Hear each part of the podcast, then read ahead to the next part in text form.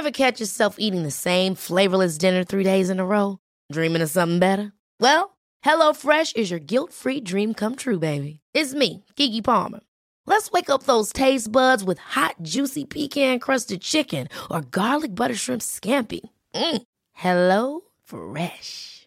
Stop dreaming of all the delicious possibilities and dig in at HelloFresh.com. Let's get this dinner party started.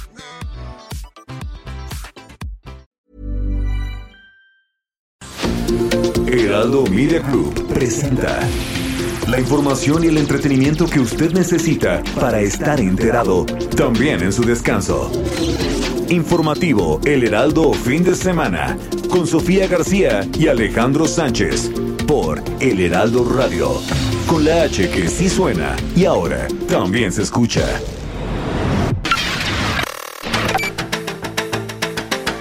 Va a ganar Chico Pérez, está en la recta, señores. Segunda victoria para Chico Pérez, le bajan la bandera, festeja México y festeja Latinoamérica también. Primera victoria en Red Bull, segunda en la Fórmula 1, el piloto mexicano. Es una elección histórica, fueron libres, limpias, como no sucedía en otros tiempos. Resultado electoral, eh, no solo en la Ciudad de México, sino incluso en parte del Valle de México, el Estado de México, es una llamada de atención a tiempo. Hay que estudiar bien qué pasa O sea, en la no- ciudad. Era, era No- el no está- de la izquierda. de- Y, ni- ni- y ninguna encuesta lo detectó. ¿eh? Nosotros teníamos muy medida la ciudad. Es un fenómeno que nos cayó. Hay que ver qué pasó. Hay que estudiar. En los últimos meses ha habido una campaña muy fuerte de desprestigio al movimiento que representamos. Hay una gran aceptación de muchas de las acciones que hemos hecho en la Ciudad de México.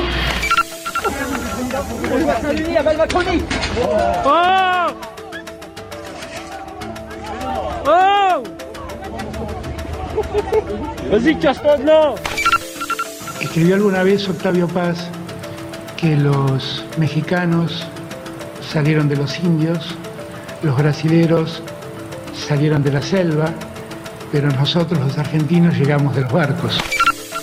El actual secretario de Hacienda, Arturo Herrera, va a ser propuesto para ocupar el cargo de gobernador del Banco de México. Y Arturo eh, lo va a sustituir Rogelio Ramírez de la O. Él va a ser el próximo secretario de Hacienda. Quiero dejar en claro a la gente en esta razón para pensar en hacer ese paso peligroso. La frontera de Estados Unidos con México es peligrosa. No vengan, no vengan.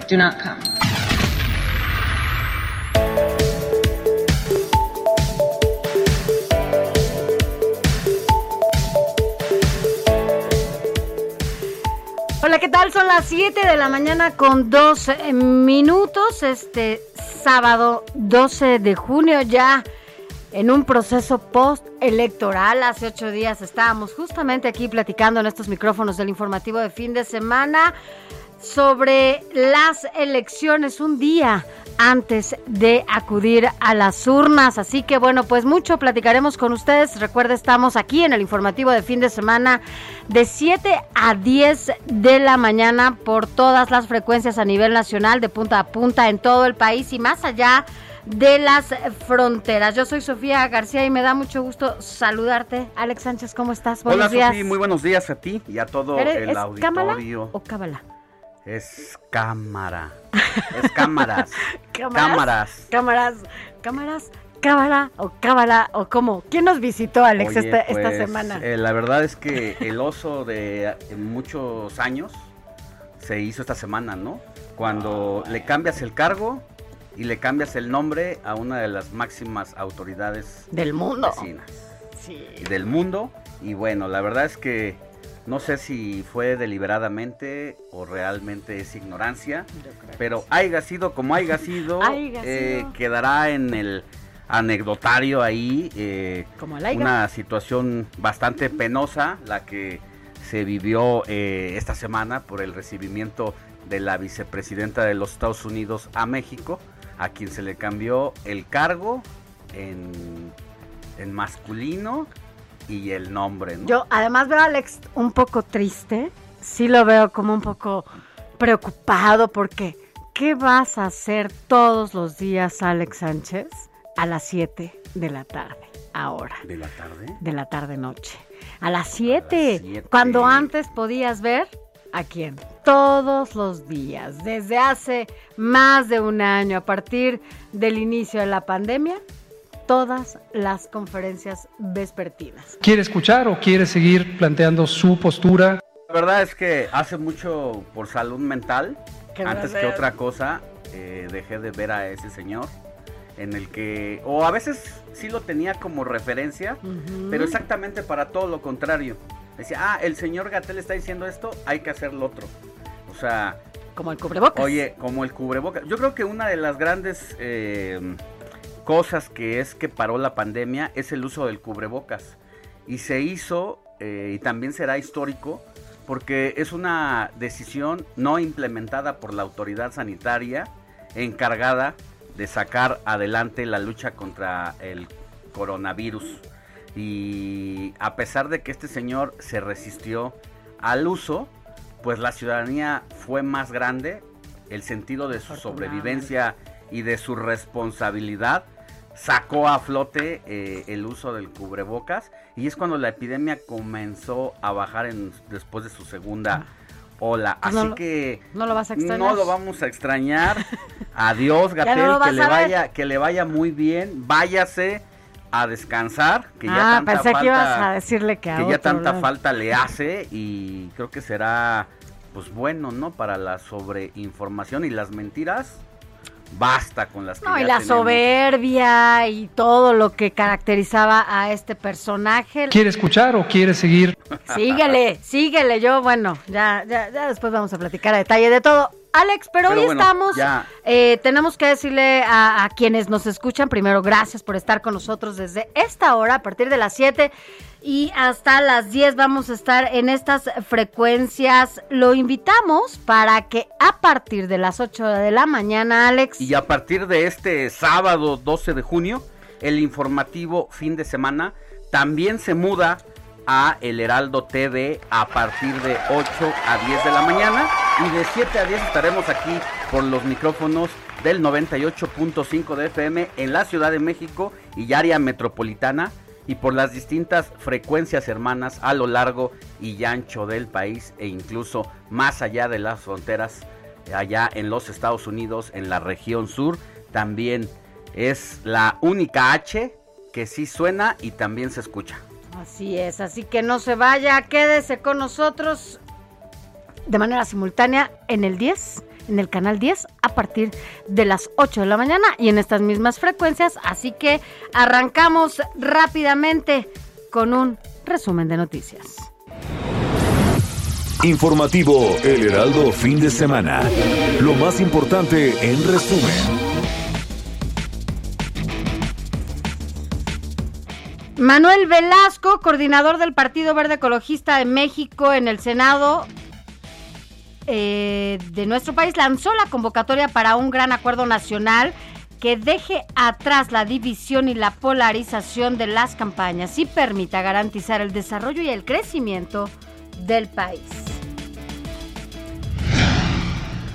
Y sí, fue después de 15 meses de estar al aire prácticamente, un grupo de 20 mujeres despidieron el día de ayer al subsecretario de Salud Hugo López Gatel. ¿Sabe cómo? Con mariachi, flores y pastel. Y se informó el martes eh, de, de las que la Secretaría de Salud en las mañaneras de López Obrador va a continuar dando algunos reportes, pero la verdad es que es, no sé cómo llamarlo, porque despedir con mariachi cuando hay más de 200 mil muertos por esta Pandemia. pandemia, pero más, más allá de la pandemia por el mal manejo, es aberrante. Así es. Y mire, cierran unidad de atención COVID-19 City Banamex. En 413 días se atendió a más de 9 mil pacientes y su índice de mortalidad fue del 3.5 3.7%. Escuchemos a la jefa de gobierno Claudia Sheinbaum. Y nos deja pues realmente muchísimas enseñanzas. Una de ellas es dentro de las propias instituciones de salud la necesidad del vínculo entre la investigación y la salud. Mira, justo México llega a 229.823 defunciones por COVID-19. Esto en las últimas horas tan solo se registraron 257 muertes en las 24 últimas horas. Y se confirmaron dos casos de COVID en estudiantes. Uno en la alcaldía de Gustavo Amadero y otro en nuestra alcaldía, en Benito Juárez. Mientras que en la secundaria 8 de Tláhuac se suspendieron las clases hasta nuevo aviso. Ahí fue el primer caso detectado donde eh, después del regreso a clases se da. Era innecesario este regreso, aquí lo comentamos. Es innecesario cuando estás a tres semanas de acabar el ciclo. Así es. ¿Y para qué llevar a los chamacos a la escuela en estas últimas tres semanas? Para exponerlos a esto, a lo que ya se sabe que es el pan de todos los días en áreas de multitudes, independientemente de que se está sacando adelante el semáforo verde, pues aquí están las consecuencias y otra vez a suspender clases. Así es. Crece en mayo eh, el empleo y es que el IMSS informó que aumentó 0.2% y es el mayor incremento registrado en el mismo periodo en los últimos seis años. Pérdida de registro o multas son las sanciones que va a aplicar el INE al Partido Verde Ecologista por violar la veda electoral. Esto fue el 6 de junio cuando influencers promovieron el voto a su favor. Hay que recordar que esta misma jugarreta el día de la jornada electoral ya la había hecho el Partido Verde Ecologista en el año 2015 cuando pidió a un grupo también de influencers e incluso a quien en ese momento era el técnico de la selección mexicana a que emitiera twitters para inducir el voto de los mexicanos a favor de este partido del Tucán. Mire, escuelas deben empoderar a las niñas y enseñar masculinidades positivas a niños. Así lo consideró Olga Sánchez Cordero, secretaria de Gobernación. Esto lo, lo dijo durante una reunión de trabajo para prevenir el embarazo adolescente y es que lamentablemente estas cifras se siguen incrementando justamente por la falta de información. Escuchemos a la secretaria de Gobernación, Olga Sánchez Cordero es que las escuelas de todo México sean lugares de empoderamiento de niñas y adolescentes donde conozcan sus derechos y adquieran herramientas para construir relaciones respetuosas e igualitarias, libres de violencia, donde los niños y adolescentes exploren y adopten formas positivas de masculinidad que puedan conservar en todos los ciclos de sus vidas. Yo diría formas positivas de nuevas masculinidades. Lograr que la escuela sea un espacio seguro para todas las niñas y niños y adolescentes mexicanos es un primer paso. Mire, esta noticia que ha captado la atención de México y del mundo, el asunto de el socavón que se que apareció de un día a otro en Zacatepec allá en Puebla, pues va a estrenar casa una familia que fue damnificada precisamente por estas circunstancias geológicas. El gobernador Miguel Barbosa anunció también que se van a evaluar las pérdidas de la cosecha y otros predios dañados. Y en más información, el ex gobernador de Nayarit, Roberto Sandoval, fue vinculado a proceso por presunto ejercicio indebido de funciones y permanecerá en prisión preventiva. En información internacional, 20 muertos y 50 heridos es el saldo de un accidente de autobús en Pakistán. El sobrecupo y el exceso de velocidad provocaron el percance, según autoridades. El vehículo transportaba peregrinos que en su mayoría, en su mayoría viajaban en el techo. y proponen en Filipinas acusar de homicidio a portadores de COVID-19 que no acaten medidas sanitarias. La iniciativa avalada por el presidente Rodrigo Duterte fue presentada a los responsables del control de la pandemia que ha dejado lamentablemente 22 mil fallecidos. Y mire, ordena Estados Unidos tirar millones de vacunas contra la COVID-19 de Johnson Johnson. El Comité Asesor de Vacunas y Productos Biológicos, FDA, considera que no tienen condiciones para usarlas. The New York Times estima que serán desechadas unas 60 millones de dosis y le vamos a dar los detalles más adelante porque pues puede interesar no solamente a los estadounidenses, a los mexicanos y a otras em, nacionalidades porque muchos, muchos eh, turistas estuvieron viajando incluso para aplicarse la vacuna. Eh, ojalá que esta vacuna no se haya aplicado en otras personas ya, porque no estaba en condiciones de ser usada. Vamos a dar todos los detalles más adelante. Y vámonos rápidamente con un adelantito de lo más importante de los deportes con Adrián Caloca. Muy buenos días, Sofía Alex, y a todos nuestros queridísimos radioescuchas, deseándoles un extraordinario inicio de este fin de semana. Qué mejor manera de hacerlo que con toda la información deportiva que hoy de verdad hay muchísima. Por eso vámonos rápido con la NBA y es que estaremos hablando a detalle más adelante sobre lo acontecido en la ronda de semifinales de conferencia. También estaremos, por supuesto, con la final femenil de Roland Garros a las 8 de la mañana, ya cosa de instantes, estará arrancando uno de los torneos más importantes y esperados del año para todos los amantes del deporte blanco. Estará en instantes desarrollándose la final, insisto, en la rama WTA, la femenil. Y también a las 8 de la mañana hora de México, la segunda jornada de esta Eurocopa que arrancó desde el día de ayer con la contundente victoria de Italia sobre Turquía, tres goles a cero. Hoy la agenda está de la siguiente manera, insisto, 8 de la mañana, el partido entre Gales contra Suiza a las 11 de la mañana, Finlandia contra Dinamarca y a las 2 de la tarde Bélgica contra Rusia. Esto, Sofía Alex, y muchísimo más de verdad, mucha información deportiva el día de hoy, se las tendremos más adelante a detalle. Muchas gracias, Adrián. Al rato nos escuchamos.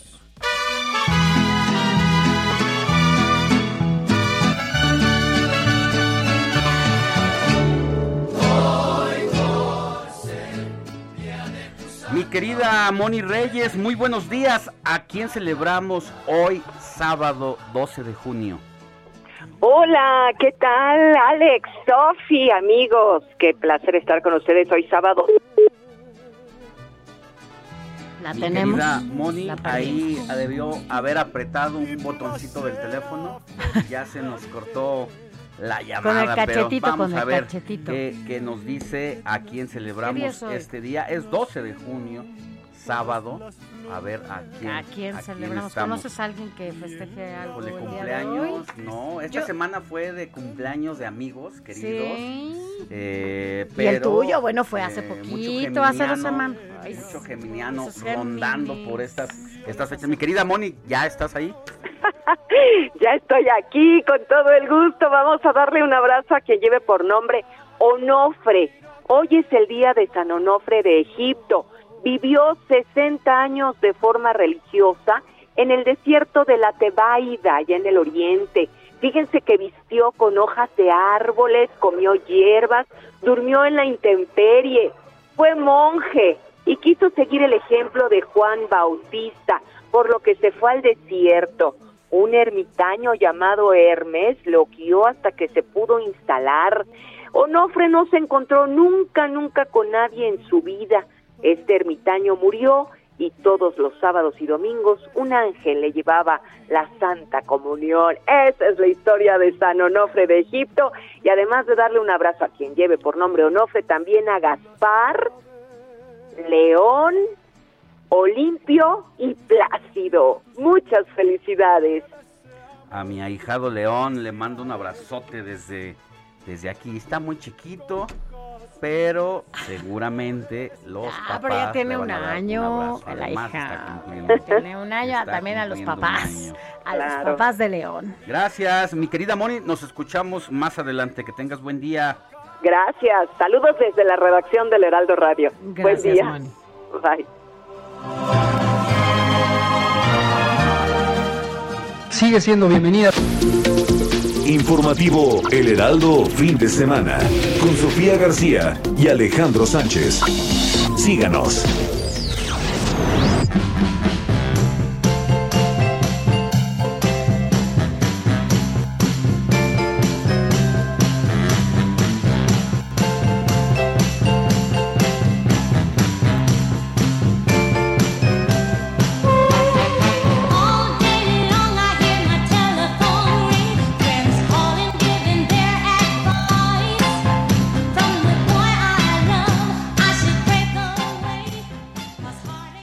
Sofi, ¿qué estamos escuchando esta mañana? Ya está bailando Alex.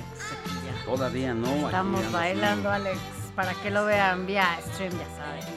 Eh, mire, estamos escuchando a The Supremes con la, con la canción Back in My Arms Again. Oye, qué bonito, ¿no? Que le digas a alguien así. Regresa a mis brazos. Again, o sea, de nuevo. ¿Tú, Kike? Seguramente ya lo has cantado varias veces. Bueno, ¿Por qué estamos escuchando a The Supremes? Porque, mire, el 12 de junio, pero de 1965, Alex, todavía no habías nacido. No, Aunque ya te van a vacunar, todavía no habías nacido. Era un polvo de estrellas todavía. Yo. Ya estabas, no, ni siquiera, ni siquiera planeado. Estaba en, universo, en el universo. Oye, bueno, entonces, eh, cuando todavía estabas en el universo, el 12 de junio, pero de 1965, este grupo de Supremes colocó el sencillo Back in My Arms Again en esta lista de popularidad de los Estados Unidos, convirtiéndose en el primer trío musical femenino estadounidense en lograr una hazaña de esa naturaleza. Vaya, colocarse en estas eh, listas de popularidad como los primeros lugares, sobre todo porque hablamos de un trío femenino, un trío donde solo las mujeres se convirtieron justamente populares a partir de este sencillo. Así que bueno, por eso los estamos escuchando Back in the, in the Arms Again. Quique, por favor, que no sea caloca porque si le subes, pero súbele tantito para quienes nos están escuchando.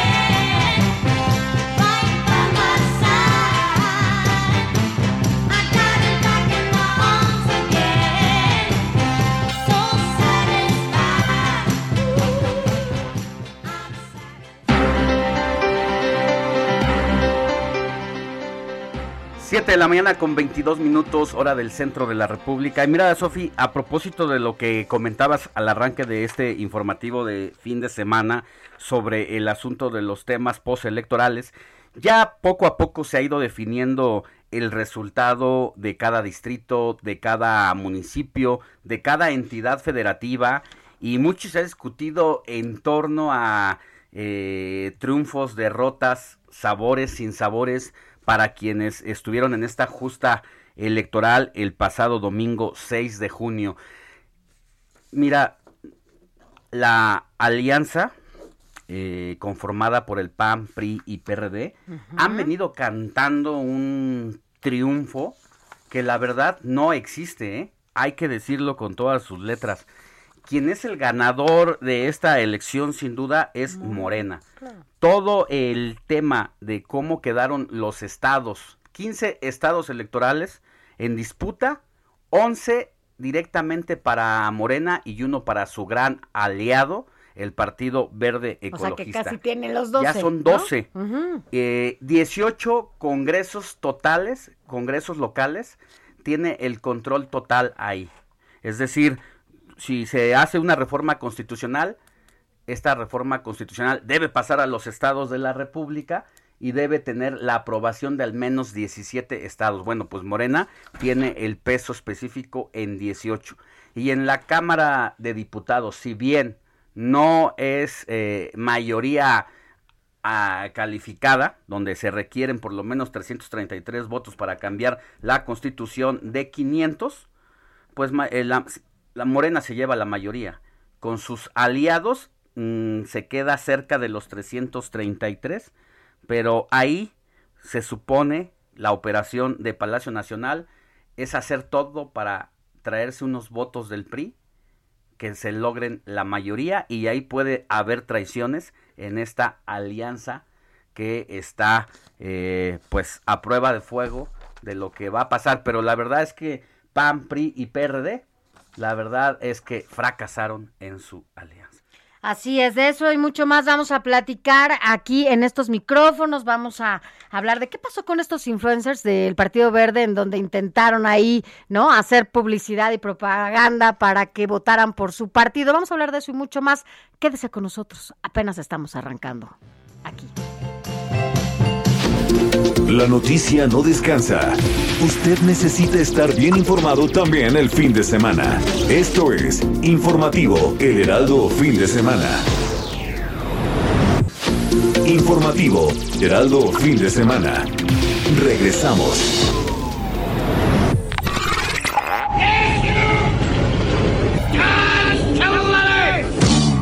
A partir del 12 de junio del 2002, se conmemora el Día Mundial contra el Trabajo Infantil, con el objetivo de combatir y erradicar la explotación de los menores en la vida laboral.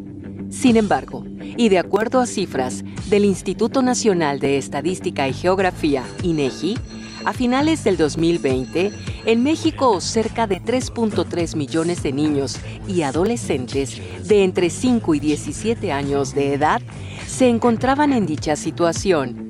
De los 3.3 millones, 2 millones estaban en ocupaciones no permitidas, mientras que 1.3 se encontraban en quehaceres domésticos bajo condiciones no adecuadas.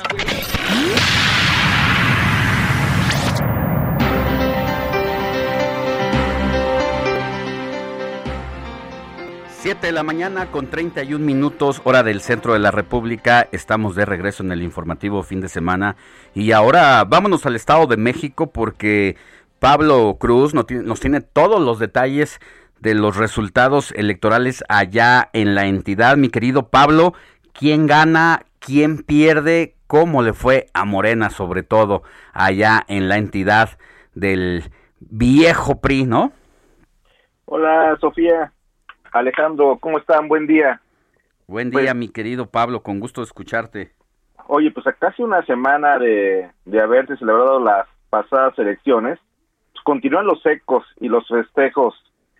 Y uno de los frentes donde parecen tener motivos suficientes para seguir haciéndolo es en el Partido Revolucionario Institucional. Ahí parece que ganó, ganó, ganó terreno nuevamente, ya que a partir del 1 de enero gobernará en 48 de los 125 municipios de la entidad. Eh, entre esos municipios destaca pues la ciudad capital y, y la sorpresa, ¿no? Tlalnepantla, que logró agenciarse el PRI, claro, con la con la coalición, pero a final de cuentas fue con un candidato impulsado por el por el Partido Revolucionario Institucional. Mientras que Morena pues bajó quiera o no, aquí en el Estado de México sí se anotó y solamente encabezará 26 de los 26 municipios. De estos eh, se cuenta Ecatepec, pues digo, no menos importante, y Nezahualcóyotl, ¿no? Que, que se vuelve morenista después de haber, después de, de haberse, este, haber estado vestido de, de amarillo por varios, por varios trienios. Y Acción Nacional solamente gobernarán 19. Igual ganaron Naucalpan, Atizapán y Metepec. Estos tres municipios eh, los ganó la coalición, pero con candidatos impulsados por, por Acción Nacional. PRD se queda con gobernará en 10, el Verde en 6, MC en 6, PT en 4, el PES en 2 Fuerza por México en dos, que por cierto, pues estos dos últimos partidos pues perdieron su registro. Sí. Eh, Tlalnepantla, Tlalnepantla un caso muy especial, ¿no? Ahí, ahí la, la coalición le funcionó a la perfección, ir juntos, porque el PAN por sí solo sacó 110 mil 142 votos, mientras que el PRI 70 mil, el PAN 73 mil.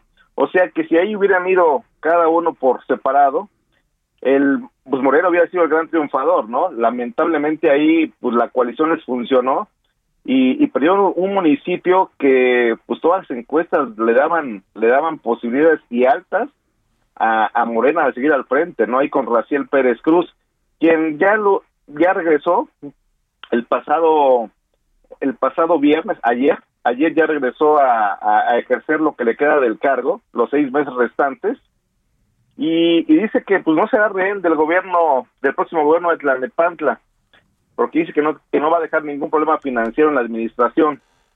Digo que seguramente eh, el gobierno de Marco Antonio Rodríguez Hurtado, que es quien encabezará el siguiente gobierno, buscará hacerle señalamientos, pero que no ha incurrido en ninguna falta y que no se y que no se da rehén de esos intereses, ¿no? eh, por, también en Coacalco, también hay, ahí todavía sigue el, pues, el famoso voto por voto, ¿no? Morena pide voto por voto por el cerrado margen de, diferencia entre, entre su más cercano perseguidor, que es el que es el PRI. Ahí hay que, que, que recordar que igual van en coalición, pero eh, los números son muy, muy cerrados. La diferencia entre el primero y el segundo lugar solamente es de 752 votos, que representa un punto seis por ciento solamente. Pero pues aún faltan, ¿quién dice el Instituto Electoral del Estado de México? Faltan por computar 15 casillas. Y sin tomar en cuenta que hay 15 casillas en el PREP que marcan cero votos para nadie, o sea, nadie, ahí nadie ganó, eso también tiene que aclararse. Y el el Morena dice pues que eso es poco creíble, ¿no? Que ahí tienen que que ahí tienen que que, que haber voto por voto, casilla por casilla. Lo bueno es que ahí no hay un reforma, amigo. Así es. Pero pues digo, quién sabe si les se les ocurra cerrar por ahí la López Portillo no o algo creo por que el les dé para tanto, mi querido mi querido Pablo. Ahora, otra de las cosas es la importancia del Congreso local. ¿Quién va a dominar el Congreso? Pues mira, el, el, el Congreso pues dejó dejó Morena de ser primera fuerza. Digo, PAN y PAN y PRI juntos van a poder tomar decisiones. Va a ser un Congreso aliado al gobernador del Estado de México, quien pues el pasado el, la, la pasada legislatura, bueno, que va, que apenas va a concluir, pues la verdad no le dejó hacer nada, ¿no? El presupuesto, digo, no hay que olvidar que a principios de año el presupuesto estuvo estuvo ahí en, en, vela bastantes días porque pues nada más el Congreso que encabeza Morena pues no no no decía ya ya empiezan a ejercer puso muchas trabas ahora va a ser diferente PAN y PRI van a van a poder tener el control del Congreso y eso va a ser de mucha ayuda para el gobernador para poder poner eh, te- pues tener tener un Congreso a modo para poder trabajar a gusto no en el cierre de su en el cierre de su gobierno Ahora, la, la última preguntita, porque nos queda menos de un minutito, mi querido Pablo, es con esta situación eh, postelectoral, ¿hacia dónde va? ¿Qué posibilidades tiene? ¿Cómo queda eh, la aspiración de los cuadros de Morena para poder ser gobierno en el 2024? Queda- queda- quedaron muy golpeados, muy raspados. Los liderazgos de Morena en el Estado de México eh, quedaron mal. Hay hay ya corrientes que piden a gritos una, un cambio en la en la dirigencia estatal de Morena porque se, se- ven ven que se les puede complicar el 2023, ¿no? Ahí hay un liderazgo ya que Bien. que Raciel Pérez Cruz trata de impulsar para él, él ser dirigente de, de Morena en el Estado de México. Digo, no suena descabellado, pero pues eh, tenemos ahí a, Daniel Serrano de Cuautitlán Izcalli, pues que tiene una corriente importante y pues perdió, perdió Cuautitlán Izcalli y su liderazgo pues está en riesgo, ¿no? Muy bien. Pues mi querido Pablo Cruz, vamos a seguir eh, pendiente. Gracias por este eh, informe que nos das eh, con cómo queda el Estado de México después de este proceso electoral interesantísimo por lo que representa para el PRI. Que tengas buen día. Igualmente para ustedes, Sofía, Alejandro, pasen excelente fin de semana. Un abrazo. Hasta pronto. Igual para ti. Es Hasta- Pablo Cruz, nuestro compañero columnista de El Heraldo de México. Y ahora vámonos a otros temas. En la línea telefónica saludo con gusto a nuestro compañero director de noticias de aquí de esta casa editorial del Heraldo Media Group, Isaías Robles, porque tiene información sobre un llamado que hace Manuel Velasco, usted lo conoce, él es senador del Partido Verde Ecologista, sobre una convocatoria a un acuerdo de unidad nacional. Mi querido Isaías, buenos días. ¿Qué tal, Alex?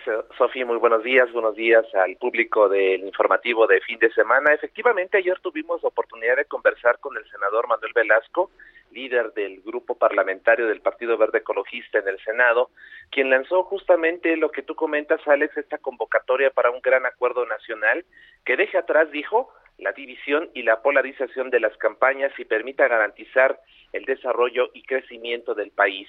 El llamado a este gran acuerdo incluye a los líderes de los partidos políticos, diputados y senadores, representantes de la iniciativa privada, del sector religioso y de la sociedad civil. Vamos a escuchar. Es momento de, convocar a la unidad nacional, es momento de que todas las voces sean escuchadas, de que podamos sacar adelante las reformas que el país necesita y ya dejar a un, atrás el clima que eh, generan las campañas políticas, pues que es de, división y de cierto punto polarización. Yo creo que es muy importante eso. Nosotros en particular queremos que le vaya bien al presidente de México, porque si le va bien al presidente de México, le va bien a nuestro país si le va bien a su gobierno, le va bien a nuestro país. Nosotros vamos a empujar para que podamos convocar a todos los actores y a todas las fuerzas políticas a, a que podamos trabajar en unidad nacional en torno a lo que el país necesita pues indicó que esta convocatoria debe concretarse cuanto antes y que incluso ya ha conversado con el coordinador de Morena en el Senado, Ricardo Monreal, quien está totalmente de acuerdo en la misma. El objetivo, dijo, es construir los acuerdos que permitan llegar a septiembre, cuando inicia funciones la 65 legislatura en la Cámara de Diputados, con una agenda común.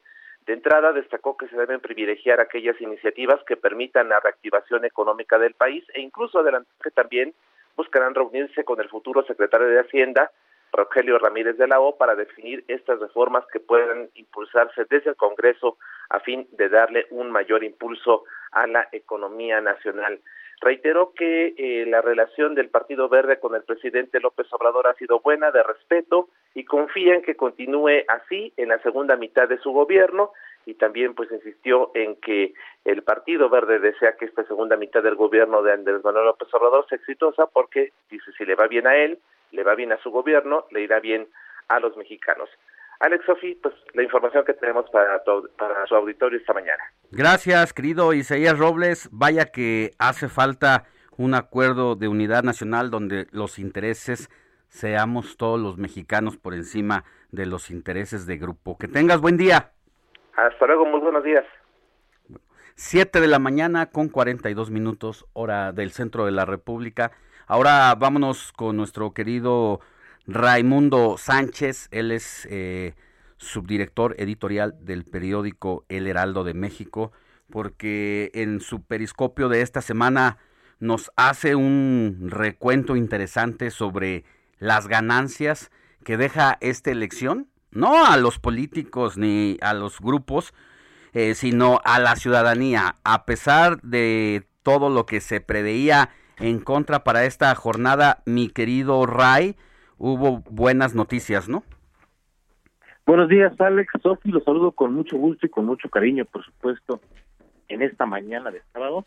Y como dices, pues sí, la ciudadanía tuvo grandes ganancias, más, ganancias a manos llenas Alex Sofi en estas elecciones, pero también hay que decir, los políticos también ganaron, ganó el presidente, ganó su partido Morena, ganó la oposición, pero la ciudadanía es la gran ganadora de esta jornada electoral que vivimos el pasado domingo y que eh, afortunadamente pues a, prácticamente ya eh, por cumplirse una semana estamos en paz tranquilos y pues con la conciencia eh, pues ya satisfecha de haber cumplido con nuestra eh, pues función ciudadana de hacer esto, pero ya en términos eh, concretos, eh, pues lo que ganó la ciudadanía son, para empezar, eh, pues estas eh, lecciones o estos mandatos que da muy claros a los políticos, a la clase política,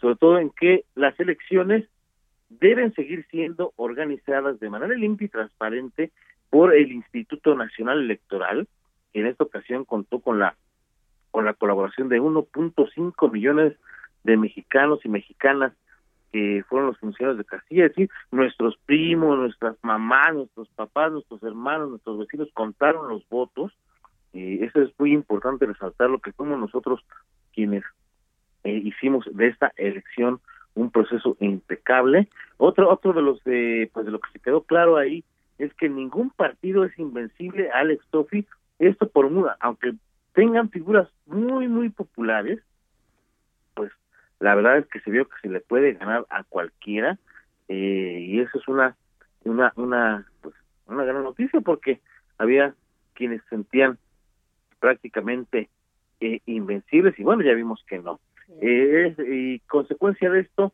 estamos viendo que la oposición no está moralmente derrotada. Eso eso hay que decirlo la oposición ganó ganó posiciones importantes en la Ciudad de México sobre todo y bueno no hay superioridad moral que valga sin buenos resultados de gobierno. Es decir esa soberbia que muchos eh, políticos mostraron pues tuvo costos políticos y bueno, las holgadas ventajas también de los vencedores en las elecciones de gobernador, alcalde de la Ciudad de México y diputados federales, están reduciendo, Alex Sofi, eh, pues las, posibilidades de impugnaciones. Yo creo que se van a ir a tribunales muy pocas, en, yo creo que Campeche, San Luis Potosí, si acaso, eh, en la Ciudad de México, Xochimilco, y yo creo que pues eh, pues no no muchas van a van a resolverse en la mesa y bueno, hay que, hay que decir también que por primera vez en la historia del país habrá el mayor número de mujeres gobernadoras, ocho van a gobernar de manera simultánea. Estamos hablando de seis que ganaron en esta elección, más Claudia Pavlovich en Sonora y Claudia Sheinbaum en la Ciudad de México. Fíjate, ese, es, la importancia de ese dato, Sofi García hacía un recuento en su columna acá entre nos hace un par de semanas precisamente. Ya, veía, ya se veía venir esto, ella rescata ese dato y dice cómo en este periodo van a gobernar las mujeres que durante los últimos más de 100 años no habían logrado entrar al poder tan solo en una jornada electoral de un plumazo se llega a este número importante de gobernadoras ahí pues al frente de una administración. Así es, Alex, y hay que decir que en toda la historia, en más de 100 años o prácticamente 100 años de elecciones, habían gobernado o habían sido electas ocho mujeres, estamos hablando de un número ahí cabalístico, ocho mujeres habían sido electas gobernadoras, y bueno, si contamos a Rosario Robles que heredó la jefatura de gobierno de la Ciudad de México de, con Cuauhtémoc Calas, pues serían nueve, pero ocho resultaron electas gobernadores y ahora ocho. Y también Dulce María Saurino, eh, ella, ¿te acuerdas? Ella tampoco fue, fue, ajá, se quedó en lugar. Vaya, el, número de mujeres electas y votadas en esta, en esta jornada electoral, sin duda fue un parteaguas. Hay un antes y un después, porque es la primera elección que se da como pari, en esta paridad, ¿no? Ya como una norma, como una ley en donde las mujeres debían y tenían eh, que estar ahí les gustara o no a los partidos políticos, aunque las colocaron en algunos espacios en donde no iban a ganar, porque hay que decirlo, ¿no? Todavía están los partidos políticos un poco renuentes a esto, logramos espacios cada vez eh, de representación popular, cada vez más. Y fíjate, ayer hacía yo un recuento de los diferentes congresos, toda esta semana estuvimos platicando de ello, y justamente ayer en el de Michoacán, mi querido Ray, eh, se da a conocer que es la primera vez también en donde habrá más curules ocupadas por mujeres que por hombres. Serán eh, una legislatura de mujeres en donde ahora la minoría son hombres. En esa, en esa legislatura, ¿eh? Y te decía, Sofía, un número, este, pues digamos, cabalístico, porque también ocho mujeres van a gobernar alcaldías en la Ciudad de México, hay que decirlo que estamos hablando de la mitad prácticamente de la ciudad va ser gobernada por mujeres. Eh, eso es de resaltarse y creo que es una buena noticia en aras de la equidad de género. Y otra de las grandes ganancias es que por primera vez en la historia, Alex Sofi, el presidente López Obrador y su partido Morena han reconocido, así sea pataleando a regañadientes, enojados, quejándose, han reconocido los resultados adversos, sobre todo en varias localidades, incluida la Ciudad de México, no han alegado fraude para nada y es la primera vez, por cierto, que los veo pues ahí aceptando una derrota electoral. Eh, y bueno lo, lo, que se tradujo en que la Ciudad de México que es el caso pues demostró que es plural y progresista y que no es pseudo ni propiedad de ningún partido político o ideología. Y hay muchas ganancias más que hay que resaltar pero eso se las dejo para que la lean en el periscopio que pues ahí lo pueden consultar en nuestra página electrónica Alex Office un poco todo este recuento de las mujeres en el poder bastante interesante. Y recordar que la última gobernadora que había ganado una elección popular pues lamentablemente estuvo nada más 10 días al frente del poder porque después falleció en esta en este lamentable desplome de un helicóptero con su esposo eh, el senador Javier Moreno Valle y pues se quedó prácticamente en una situación complicada la entidad. Así es, estamos hablando de Marta Erika Alonso. Así es, Marta Erika Alonso, quien a los 10 días de haber ganado las elecciones, pues tuvo este lamentable deceso junto con su esposo, ambos de El PAN. Y yo nada más mm, lo que me quedaría, mi querido Ray, de todos estos saldos positivos que das en eh, pues en esta eh, en este espacio interesante todo lo que nos dices. Yo nada más me quedo con un sabor ahí agridulce de boca en el asunto de la participación ciudadana. Era complicado, eh, una participación inédita por el COVID, pero creo que nos sigue haciendo falta a los mexicanos esta cultura de la participación electoral porque nos quedamos a la mitad todavía eh, y creo que sí, nos hace falta ir a las urnas. Así es, pero bueno, es como se ve el vaso medio lleno, medio vacío. Estamos hablando de una participación ciudadana de 52 por encimita de 52.7 por ciento, si no me falla la memoria, por ciento participó en esta elección. Eh, hay que hay que ver los resultados históricos y al parecer esto es uno de los, si no el más alto, sí de los que están eh, pues con una participación más copiosa y eh, también hay que decirlo a más participación ciudadana este pues se dio más pluralidad en las elecciones y donde menos participó gente pues ganaron los de siempre. Así es mi pues querido Ray. Pues muchísimas gracias por haber estado con nosotros. Un abrazo feliz sábado Alex Sofi. Gracias querido Ray. Leanlo eh, con su periscopio en las páginas de El Heraldo de México. Alex, mira, vamos a hacer una pausa, pero queremos invitar a que quienes nos escuchan nos acompañen, nos sigan en estas frecuencias también, en las frecuencias de El Heraldo Radio, pero también ahora de manera simultánea lo vamos a hacer en televisión, en el canal 10 abierto y bueno, pues también lo puede seguir en todas las, eh, es Easy, en Sky, nos puede seguir también en esas cadenas para que usted se quede con nosotros y pueda y podamos seguir platicando y podamos seguir participando, ¿no? Desde ambos ambos lados. Así que bueno, ya sabe, quédese, quédese con nosotros. Alex, ¿qué tenemos? Oye, eh, Sofi, antes de terminar con esta hora, es importante pues leer los mensajitos que llega de nuestra audiencia. Perdón, que nos vamos a televisión en el siguiente espacio de 8 a 10. Dice, buenos días, Sofi y Alex, muchas felicidades por su nuevo horario en tele y el chico de deportes Adrián. Gracias por su información tan precisa y amena, siempre de los tres. Sofi, queremos el baile ahora en tele. Yo también soy Géminis. El miércoles fue mi cumple. Besitos a todos. Adriana, Adriana, feliz cumpleaños. Ahorita bailamos, ahorita bailamos allá en tele. Saludos y bendiciones, buen fin de semana. Todos tienen su opinión. Ganó y perdió Morena, lo bueno que ahora sí se va a negociar y se va a hacer lo que el señor mande. Soy Juan Carlos Martínez de la Ciudad de México. Gracias, Juan Carlos. Buenos días, Sofi y Alex. Soy Adriana Juárez, los oigo en Coyoacán. Les comento, esas 20 mujeres que acudieron a despedir anoche al doctor Gatel representan a más de 3.600 personas del pueblo que confiamos y apoyamos al doctor, que dentro de esas 3.600 personas habemos muchos, muchos profesionistas.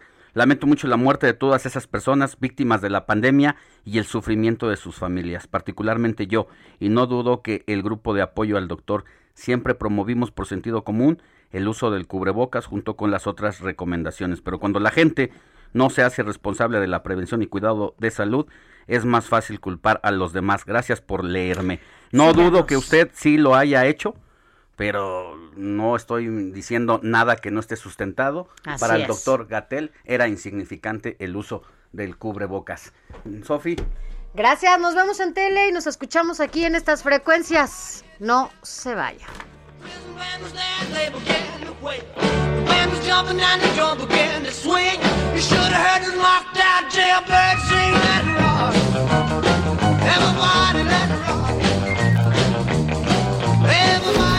La noticia no descansa.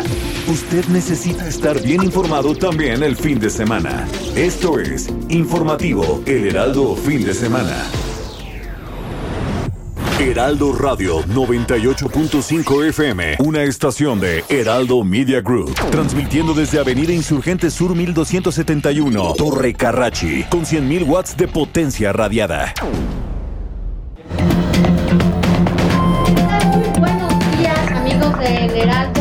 De Televisión. Es un, me da mucho gusto saludarte, Alex Sánchez, sobre todo en las frecuencias. Seguimos de manera simultánea las frecuencias de El Heraldo Radio también, de manera simultánea aquí con ustedes en televisión. Así que bueno, pues nos da mucho gusto saludarte, Alex. Querida Sofi, muy buenos días a ti y a todo el auditorio de El Heraldo Radio y ahora en televisión, quienes desde las 7 de la mañana nos acompañan de varias partes de la República Mexicana e incluso del sur de los Estados Unidos. A partir hoy, de hoy y todos los sábados estaremos con usted en este momento y hasta las 10 de la mañana en diferentes plataformas del Heraldo TV. Comparto pues espacio, mi querida Sofi, contigo. Es un gusto estar contigo, así que estaremos con ustedes. Nos da mucho gusto que bueno ahora nos puedan ver, nos puedan escuchar eh, en las frecuencias y en televisión. Y bueno, mire, para comenzar esta transmisión el día de hoy, como siempre y como cada semana, ahora en televisión, arrancamos con los ecos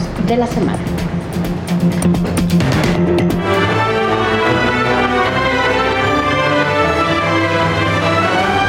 Va a ganar Chico Pérez, está en la recta, señores. Segunda victoria para Chico Pérez. Le bajan la bandera. Festeja México y festeja Latinoamérica también. Reafirmó el camino hacia la democracia. Las elecciones de ayer eh, fueron libres, limpias, como no sucedía en otros tiempos. La gente salió a expresarse y así hay que considerarlo como una llamada de atención. Es una ciudad libre, es una ciudad altamente politizada. Una, meses ya desde hace rato, una campaña de desprestigio del movimiento muy fuerte que tuvo impacto en algunos sectores de la población y lo que nos corresponde a nosotros pues es seguir insistiendo sobre este movimiento de transformación fundamental para nuestro país.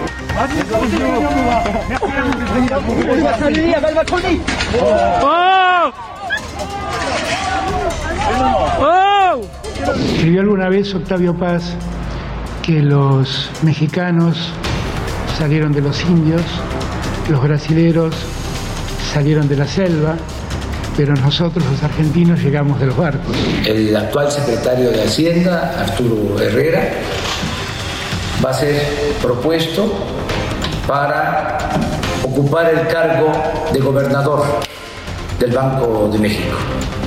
En su momento voy a enviar esta propuesta al Senado y Arturo eh, lo va a sustituir Rogelio Ramírez de la O. I want to be clear to folks in this region who are thinking about making that dangerous trek to the United States Mexico border. Do not come. do not come.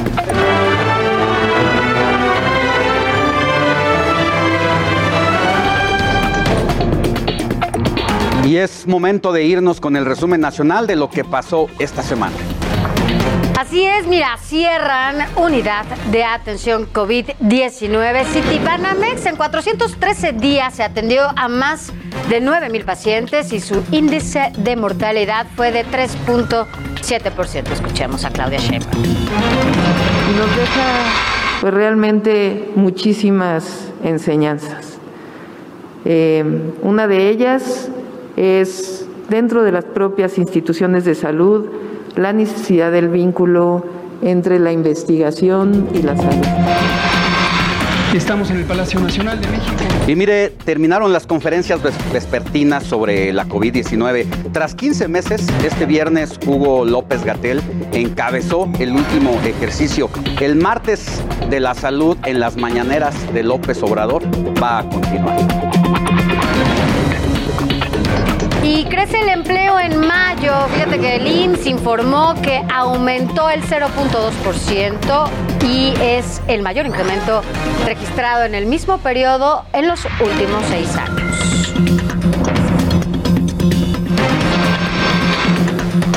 Pérdida de registro o multa son las sanciones que aplicará el INE al Partido Verde Ecologista por violar nuevamente la veda electoral el 6 de junio.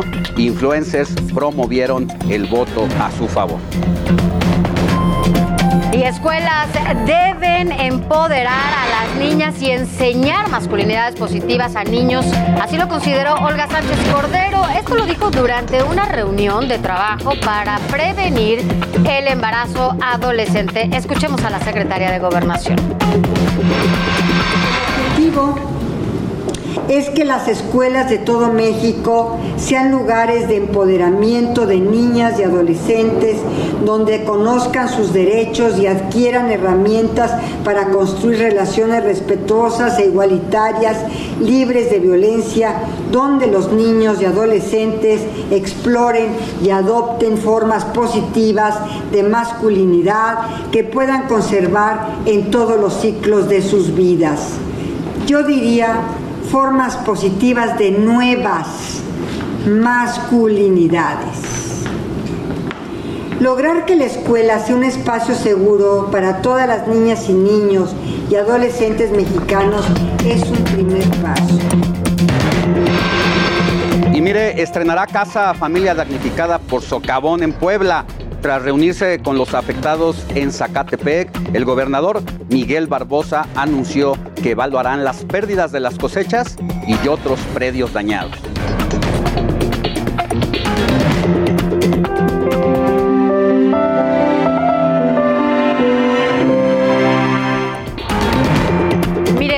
A temas que tienen que ver con el COVID-19, porque el subsecretario de Salud, Hugo López Gatel, explicó esta semana que si ya se vacunó, no es necesario hacerse una prueba de anticuerpos. Esto luego de recibir la dosis del medicamento contra COVID-19. Veamos. mandan una serie de señales químicas que en un tiempo muy corto estimulan la multiplicación de esos linfocitos B que se, que se convertirán en células plasmáticas y fabricarán nuevos anticuerpos.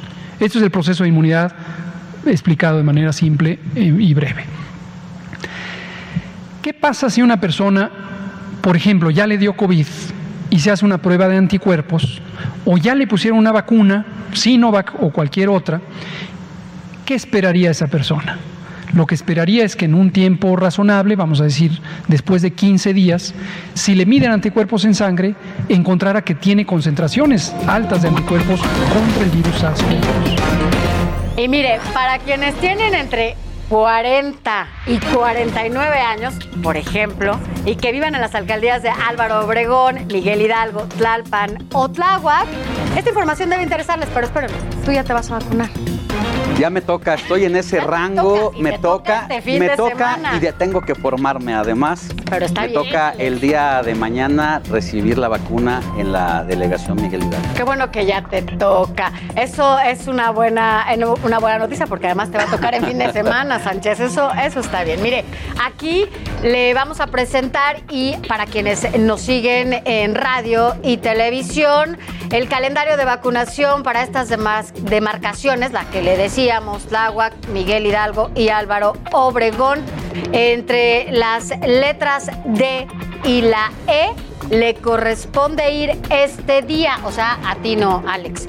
Pero recuerde llevar una identificación oficial y usar cubrebocas, ya que es obligatorio. Si usted va a ir a estos espacios de vacunación, tiene que cuidarse y debe de ir protegido con cubrebocas. El cubrebocas sí sirve, así que utilícelo aún aunque vaya por su vacuna. Alex, te llevas el, cubre, el cubrebocas. Así es, y para usted que nos ve y nos escucha en el Estado de México, ayer inició la vacunación para los adultos también de 40 a 49 años en 16 municipios. Los requisitos son tener la edad correspondiente y comprobar su zona de residencia, ya sea con una identificación oficial o con un comprobante de domicilio. Y bueno, yo sé que seguramente Alex está muy triste como, como usted que nos escucha y nos ve a través de tele y radio, porque pues ya fue la última conferencia del subsecretario Hugo López Gatel afuera del Palacio Nacional. Ciudadanos identificados, mire usted, como el grupo oficial de apoyo del doctor Hugo López Gatel se despidió este viernes. Y bueno, pues así cerró. Cerró con mariachis, y estamos viendo en las calles de afuera del Palacio Nacional a mujeres que le llevaron flores. ¿Tú lo puedes creer, Alex? Que le llevaron flores y mariachis en medio de una pandemia mal manejada, porque, bueno, habrá quien lo quiera. Oye, pero no, además, pero yo creo que hay. Un poco, un poco de sensibilidad, ¿no? Exacto. Mariachis, cuando hay más de 200 mil muertos, hay que tener tantita piedad. Tantita, yo pe- que pensé que ibas a decir otra cosa. No, no, la verdad es que las personas que han fallecido a consecuencia de esta terrible pandemia, pero también por la irresponsabilidad en el manejo de la pandemia, pues merecen, merecen descansar en paz y No, estar, y además- estar bien. Así es, pero bueno, pues así le fue a Hugo López Gatel, sobre todo en su última conferencia. Mire, vámonos a otros temas. Ahora vamos eh, con nuestra corresponsal allá en Puebla, Claudia Espinosa, porque bueno, Claudia, buenos días. ¿Qué nos tienes acerca, bueno, ya del proceso postelectoral? ¿Cómo estás? Buenos días. Hola, buenos días. Los saludo con gusto desde Puebla a todos los amigos del Heraldo Media Group.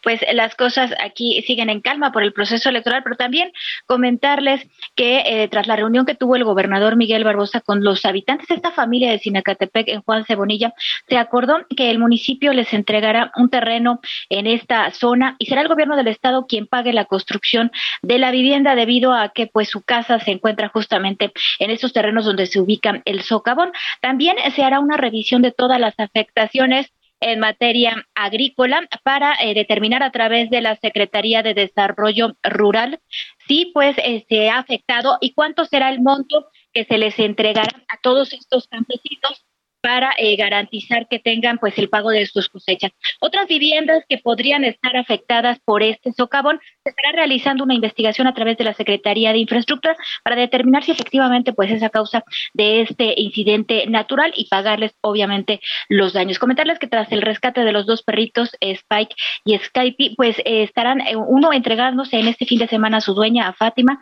y el segundo será puesto en adopción porque no tiene ningún propietario. Así es como avanza esta situación del socavón, que en estos momentos se encuentra ya con un eje mayor de 126 metros y el menor de 114, y se sabe ya que la profundidad en su punto más bajo es de 45 metros. Se está tratando de investigar que no se formen o si podría formarse más socavones, pero este análisis del Instituto Politécnico Nacional terminará aproximadamente a finales de mes. Por lo pronto, pues todavía no se sabe qué ocasionó este hecho que ha causado pues una noticia ya de carácter internacional. Es la información que se ha registrado hasta el momento en Puebla.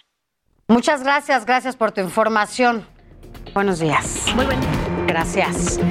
Y mira, a propósito, Alex, de, esta, de este proceso electoral, la Alianza Va por México, conformada por PRI, PAN, PRD ha festejado los resultados de las elecciones del pasado 6 de junio por haber derrotado supuestamente a Morena y al presidente López Obrador. Alex. Sí, sin embargo, parece que hay una falsa ilusión de esta coalición, ya que los números, Sofi, dicen exactamente lo contrario. Así es, mira, por ejemplo, la batalla de los 15 estados donde se renovaron gubernaturas favorece a Morena al ganar 11 entidades. Baja California, Baja California Sur, Campeche, Colima, Guerrero, Michoacán, Nayarit, Sinaloa, Sonora, Tlaxcala y Zacatecas. Y además, Sofi, el Partido Verde, eh, que es aliado de Morena, pues está a punto de quedarse también con San Luis Potosí.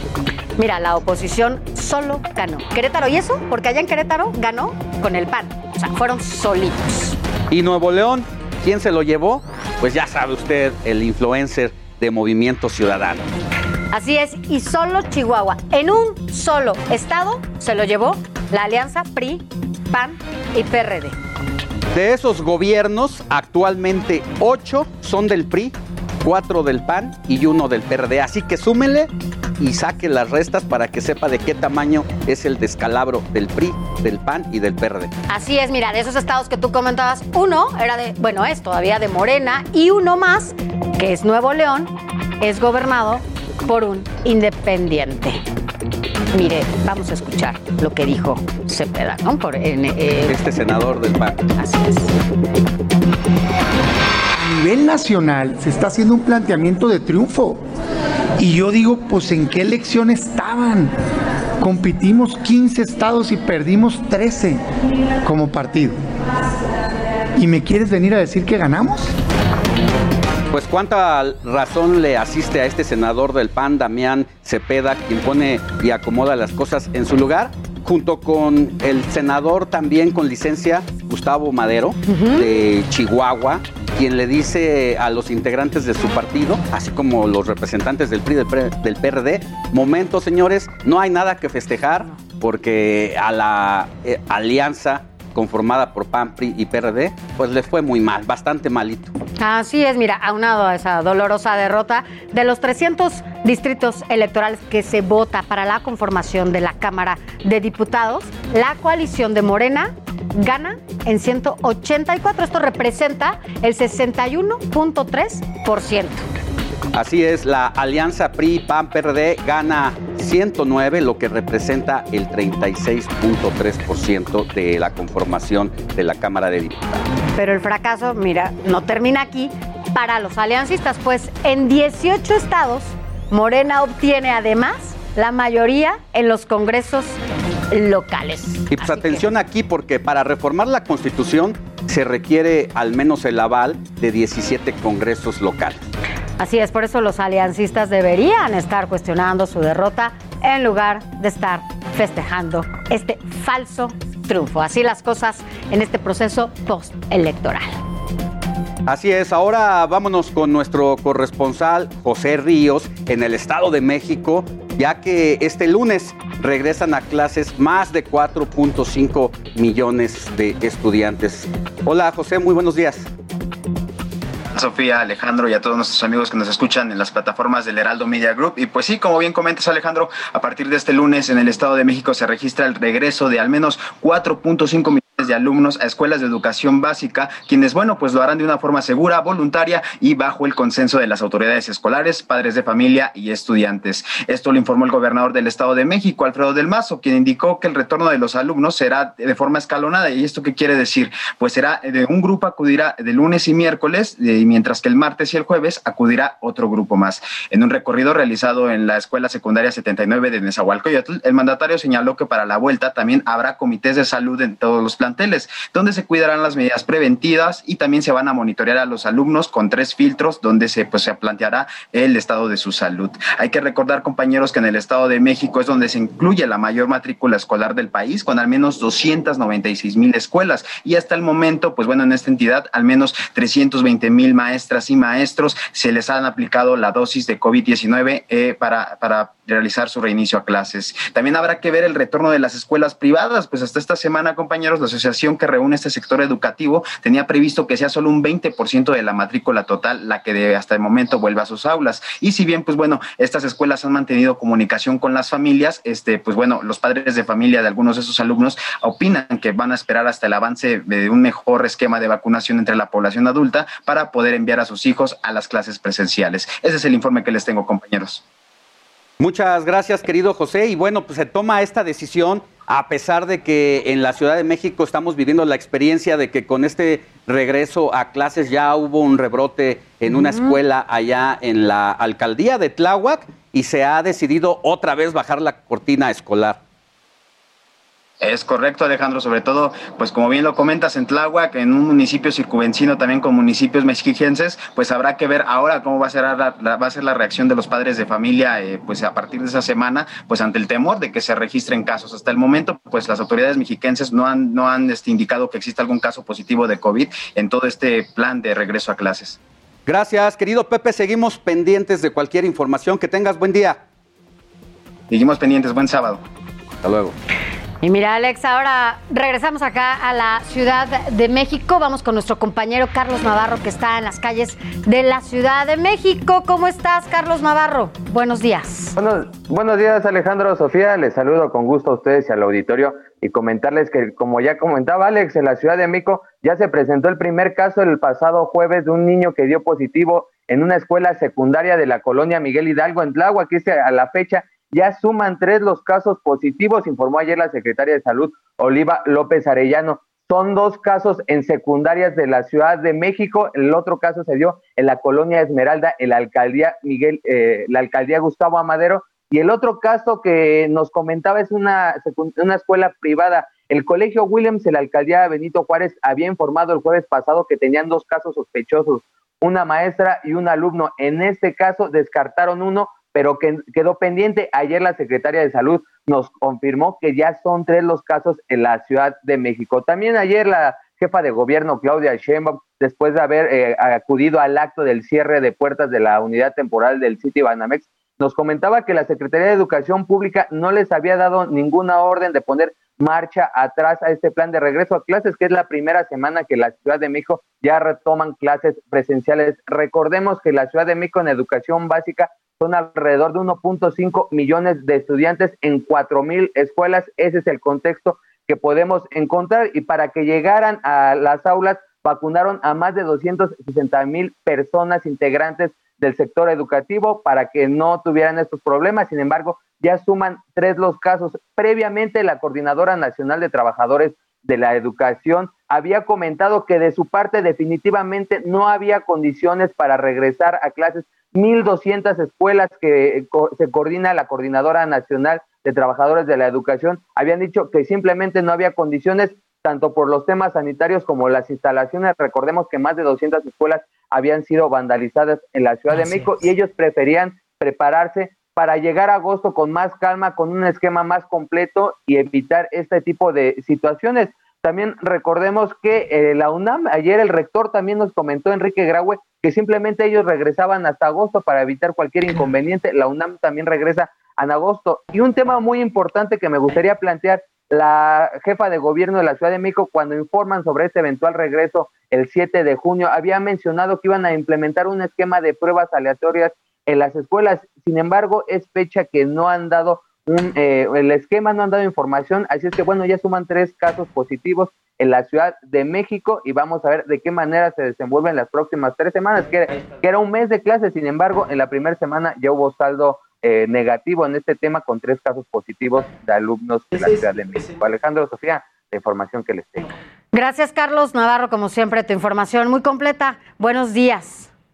Hasta luego, buenos días. Y bueno, pues así las cosas, Alex, en esta necedad de el regreso a clases, lo platicábamos, ¿no? Antes de que se diera este retorno a las aulas, que tenía que ser el 7 de julio, y bueno, pues falta casi nada para pues que es que la verdad regresaron los alumnos a tres semanas de que concluya el ciclo escolar, por lo cual tenía poco sentido que esto ocurriera y ahí están las circunstancias. Así es. Y bueno, vámonos ahora a un avance de lo más importante de los deportes con Adrián Caloca.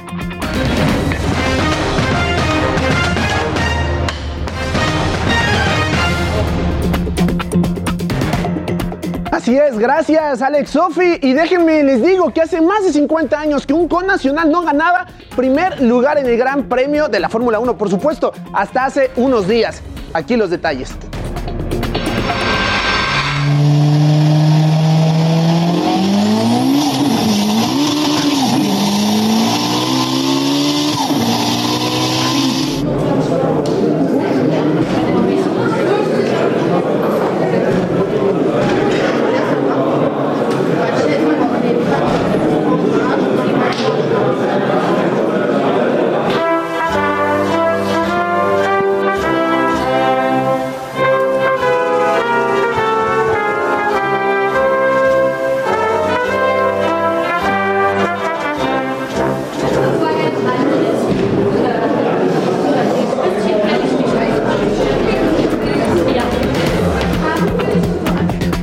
Adelante, Sofía Alex, toda la información deportiva. Gracias, Adrián.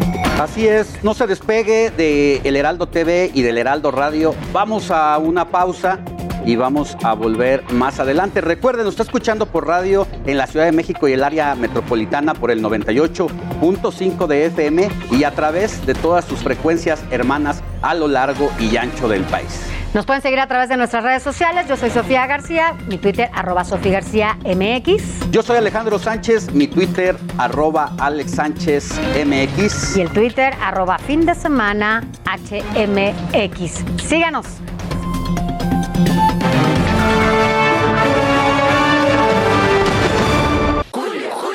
Lo sacaste del grupo? Es que siempre nos quería pantallar. Ah, no, para pantallar, mejor en Soriana, con todas las pantallas, bocinas y bafles que pongo al 30% de descuento. Sí, al 30% de descuento. En tienda o en línea, tú pides y Julio Regalado manda. Solo en Soriana. A junio 26. Aplican restricciones. Y también en radio, en todas nuestras frecuencias de El Heraldo Radio, ya lo sabe, a nivel nacional, de punta a punta y también más allá de las fronteras. Y gracias por continuar con nosotros. Mire, hoy nuestro compañero Diego Gómez nos cuenta sobre el número histórico de gobernadoras que hay en el país y a partir de este proceso electoral. Escuchemos. Por primera vez en la historia del poder político de nuestro país, seis mujeres estarán a cargo de gubernaturas estatales. Tras las elecciones del pasado domingo, seis mujeres obtuvieron victorias. Se trata de Lorena Cuellar, quien es la virtual ganadora de Tlaxcala por Morena. En Guerrero, Evelyn Salgado Pineda, alias La Torita, de Morena, será la primera gobernadora del estado después de 172 años. La morenista Indira Vizcaíno gobernaría Colima. Esta es la segunda mujer que obtendrá este puesto en la historia del estado. En Baja California, Marina del Pilar Ávila, del partido Morena, hará historia al ser la primera gobernadora. En Campeche, de confirmarse los resultados, la morenista Laide Sansores ocuparía este puesto. Y por último se encuentra la panista María Eugenia Campos, quien también será la primera gobernadora de su estado, Chihuahua. Esto todavía no es oficial, sin embargo, son ellas las que encabezan las votaciones del pasado domingo. En toda la historia de México, solo nueve mujeres han gobernado un estado. Esta lista la inaugura la priista Griselda Álvarez Ponce de León, quien gobernó Colima de 1979 a 1985, seguida de Beatriz Paredes Rangel del PRI, quien fungió como gobernadora de Tlaxcala de 1987 a 1992. La priista Dulce María Sauri fue la primera gobernadora de Yucatán en 1991. Rosario Robles Berlanga fue jefa de gobierno del entonces Distrito Federal por el PRD de 1994 al 2000. Amalia García Medina gobernó Zacatecas de 2005 a 2010 por el Partido Socialista Unificado de México. Ivonne Ortega Pacheco fue gobernadora de Yucatán por el PRI de 2007 a 2012. Claudia Pavlovich Arellano fue la quinta gobernadora del PRI y primera mujer en gobernar Sonora. La actual jefa de gobierno Claudia Sheinbaum, quien es la primera morenista en obtener dicho puesto, y la panista Marta Erika Alonso, primera mujer en ser gobernadora de Puebla. Sin duda, estos resultados marcan un parteaguas en la política mexicana. Diego Gómez, Heraldo Televisión.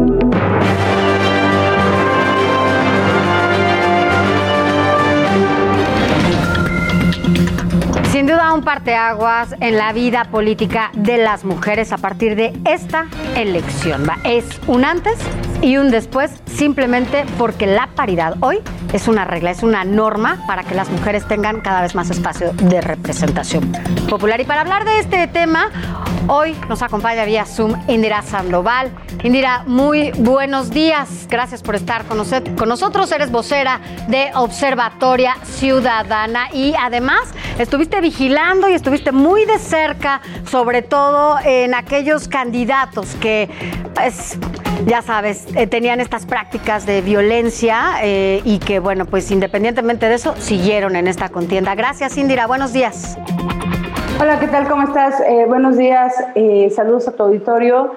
les saludo a ambos con mucho gusto. La verdad es que no solamente estuvimos vigilando de eso, aún seguimos porque no basta quienes detectamos en la contienda como agresores, golpeadores, violadores, proxenetas, acosadores, deudores sino quienes sí llegaron a la boleta y quienes, además de llegar a la boleta, están muy probablemente nos van a gobernar o nos van a legislar eh, este, en, este próximo periodo, tanto legislativo como de algunos gobiernos municipales y estatales.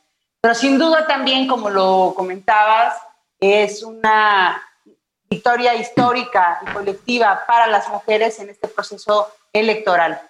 Tuvimos más de 106 antiboletas este, de agresores detectados, muchas más eh, que no logramos sacar porque cada una de las íbamos configurando conforme a carpetas de investigación y eso habla del nivel de impunidad en el que estamos viviendo en México, querida. Indira, ¿qué es lo que está pasando? ¿Por qué estos 106 hombres con antecedentes, a pesar de que se denunció, pudieron seguir en la contienda electoral.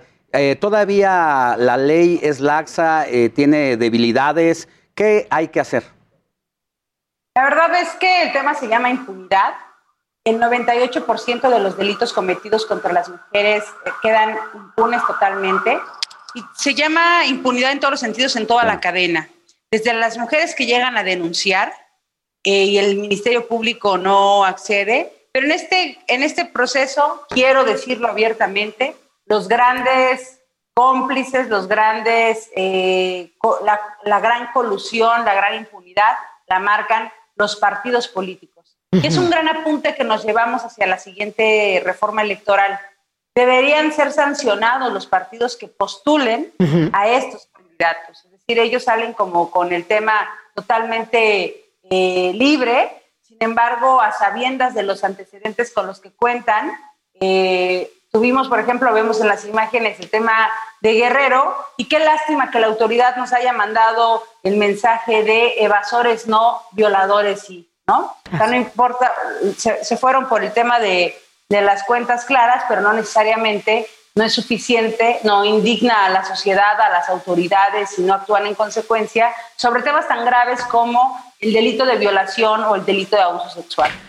Y mira, eh, como lo dices, los partidos políticos incluso pueden ser esta primera barrera, ¿no? Para la participación de las mujeres en ciertos espacios. Si bien ahora está ya la paridad como regla, pues siguen justamente eh, aprobando o dejando estos vacíos que pues de alguna manera les conviene, ¿no? Para que cuando pasen este tipo de denuncias, pues no pase nada y puedan estar en una boleta y puedan ser votados hombres violentos. Así es, la verdad es que la paridad, y permítanme decirlo así, la paridad sin feminismo, sin perspectiva de género, se vuelve un aditamento del patriarcado. Se vuelve a las mujeres como el moñito rosa de la solapa de los trajes y se vuelve eh, un asunto de mera formalidad.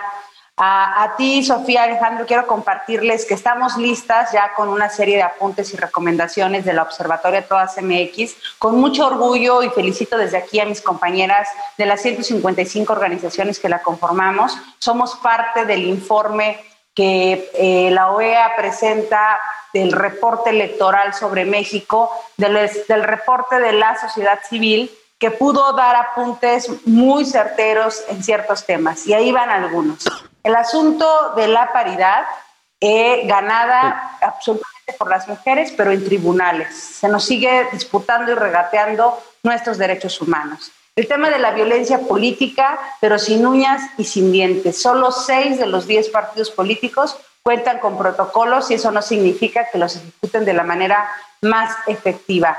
Las autoridades electorales de haber tenido, no sé, voy a poner un ejemplo, 100 sentencias alguna sala regional en el 2018, hoy no llegaron ni siquiera a 12, a 20 porque desecharon todos los casos. Y en el caso de la 3 de 3 contra la violencia, bueno, no solamente nos vamos con estas antiboletas, sino quiero eh, aprovechar su espacio, que es un gran eh, espacio y a toda su audiencia, para decirles que estamos listas. La 3 de 3 no caducó el 6 de, de junio.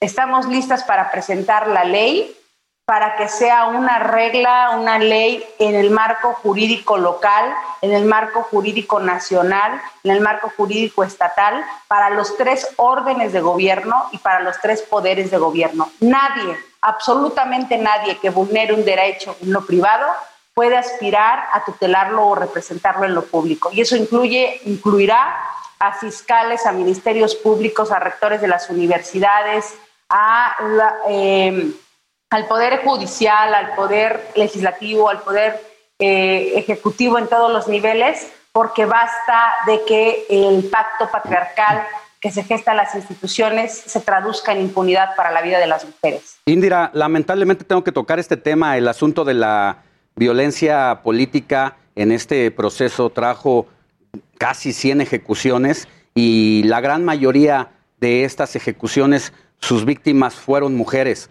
Eh, esa situación también es muy lamentable y no podemos normalizar esa violencia que es tan lacerante eh, como la verbal, pero terminar con una vida todavía es peor y las mujeres se llevaron la peor cuota. Nos llevamos siempre la mejor parte y quisiera que todo el auditorio, tanto tú, Sofía y Alejandro, viéramos a la violencia política como un atentado contra la democracia. Es un asunto de la peor resistencia del sistema patriarcal hacia el reconocer la ciudadanía plena de las mujeres. ¿De qué estoy hablando? Es muy probable que de los feminicidios que suceden todos los días no conozcamos los nombres ni los rostros de todas las víctimas, porque en este país asesinan a 11 mujeres por el hecho de ser mujeres. Pero un feminicidio político es un feminicidio que manda un mensaje que todos los partidos, los medios, los estados lo vamos a conocer.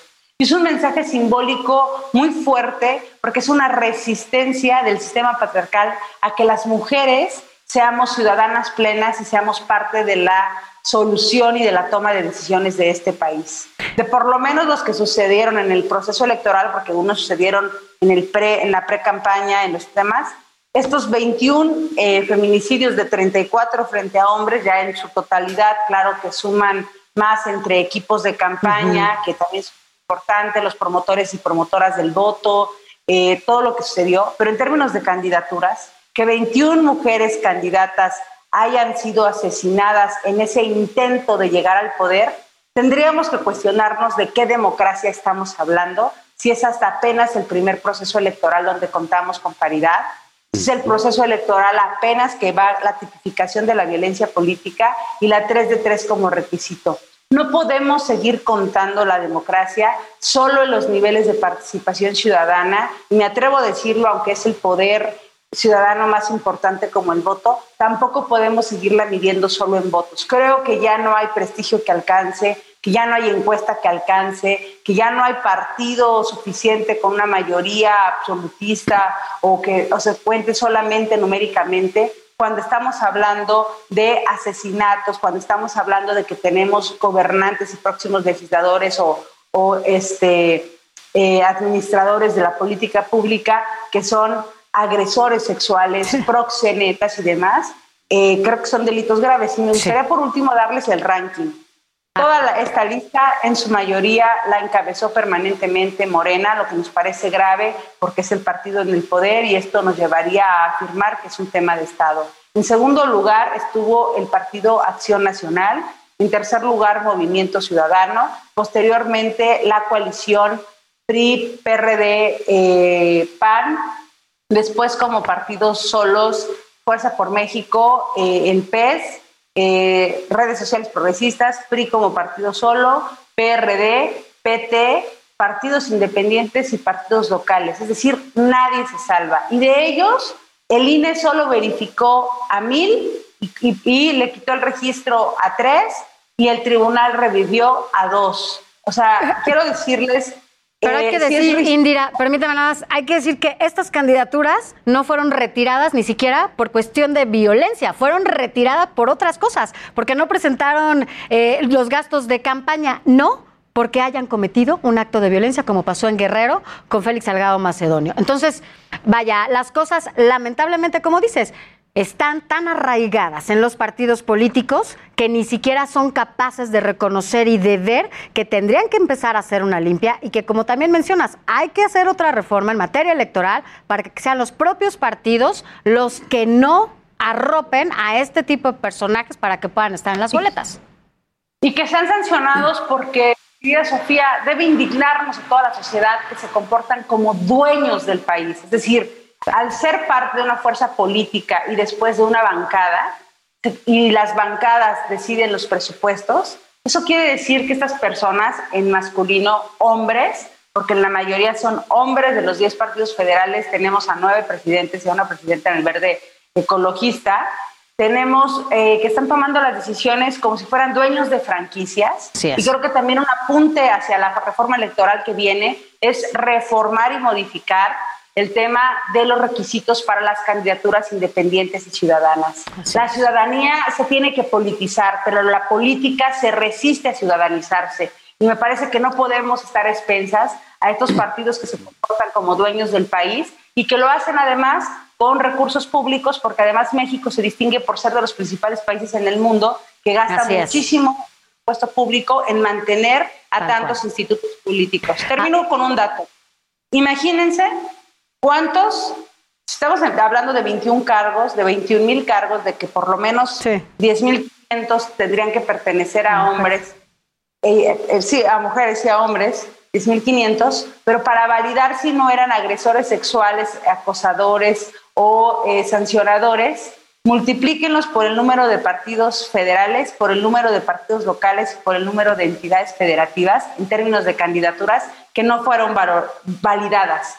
Ese número que les arroje es muy probable que esté en las regidurías, en las sindicaturas, en las alcaldías, en las diputaciones locales y federales, incluso en algunas gubernaturas de violadores, de acosadores y de deudores que estarán a cargo de la toma de decisiones de gran parte de la sociedad y de la nación. Eso debe alarmar debemos ir a otros estándares de la democracia. Y nosotros estaremos de cerca, eh, Indira, platicaremos seguido para seguir con este monitoreo que ustedes hacen muy de cerca ahí en el Observatorio Ciudadana. Indira Sandoval, muchas gracias siempre por estos datos.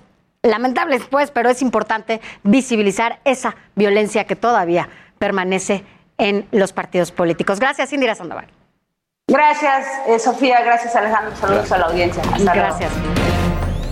Mire, siguiendo en los temas postelectorales, 95 influencers, cantantes y actores serán investigados por el Instituto Nacional Electoral y la Fiscalía General de Materia de Delitos Electorales por haber hecho campaña a favor del Partido Verde Ecologista exactamente en el día de las votaciones me estoy enfocando en las iniciativas. Me gustan las iniciativas del Partido Verde, ahorita les cuento por qué. Apoyando y soy parte del Partido Verde. Pero pueden votar ustedes. En ellas, a mí me llamó mucho la atención las propuestas que realizó el Partido Verde.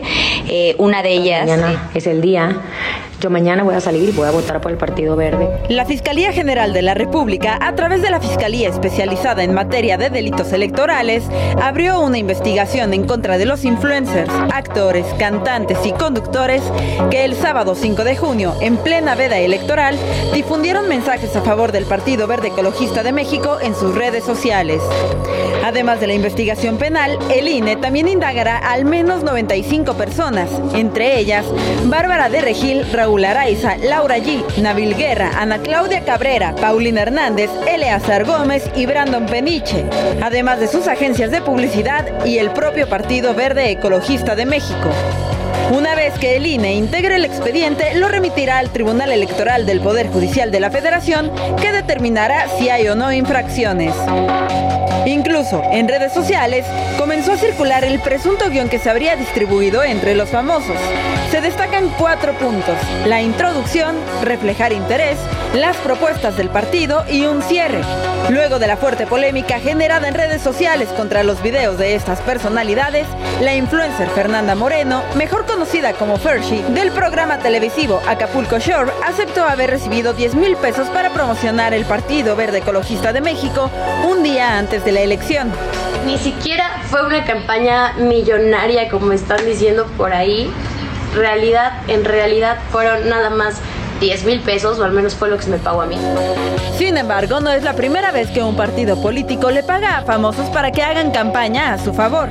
En sus redes sociales, el conductor Facundo explicó que en ocasiones pasadas, un partido le habría ofrecido hasta 2 millones de pesos por dos tweets. Hace unos años, un día de elecciones, me habló un partido político para decirme que me daba 2 millones de pesos a cambio de dos tweets, apoyándolos a ellos. Obviamente dije que no. Me parece ridículo aceptar dinero en plena veda electoral. Como nunca, la Fiscalía Electoral podría armar un caso bien formado y fundamentado por un delito electoral que, de acuerdo con la Ley de Instituciones y Procedimientos Electorales, en su artículo 210, podría ser sancionado con multas de más de 134 mil pesos y al partido podría incluso costarle el registro. Milka Ramírez. A ver, en el año 2015 esta historia ya la habíamos vivido. ¿Se acuerda del Piojo Herrera, que entonces era eh, entrenador de la selección? También soltó un Twitter y fue precisamente Facundo quien lo desnudó, lo ventiló cuando dijo que le habían ofrecido dos millones de pesos. Mire, si son dos millones de pesos, muy mal. Si son diez mil, híjole, qué miserable y además quedar mal y romper las leyes electorales. Esta situación ya le agarró la medida al partido del Tucán, ¿eh? porque lo sancionaron en aquel año con 7 millones de pesos. Entonces, es decir, no importa que me sancionen, de todos modos pago, pero al final de cuentas influyo en el voto del electorado. Así que por eso le podrían quitar el registro. Eso.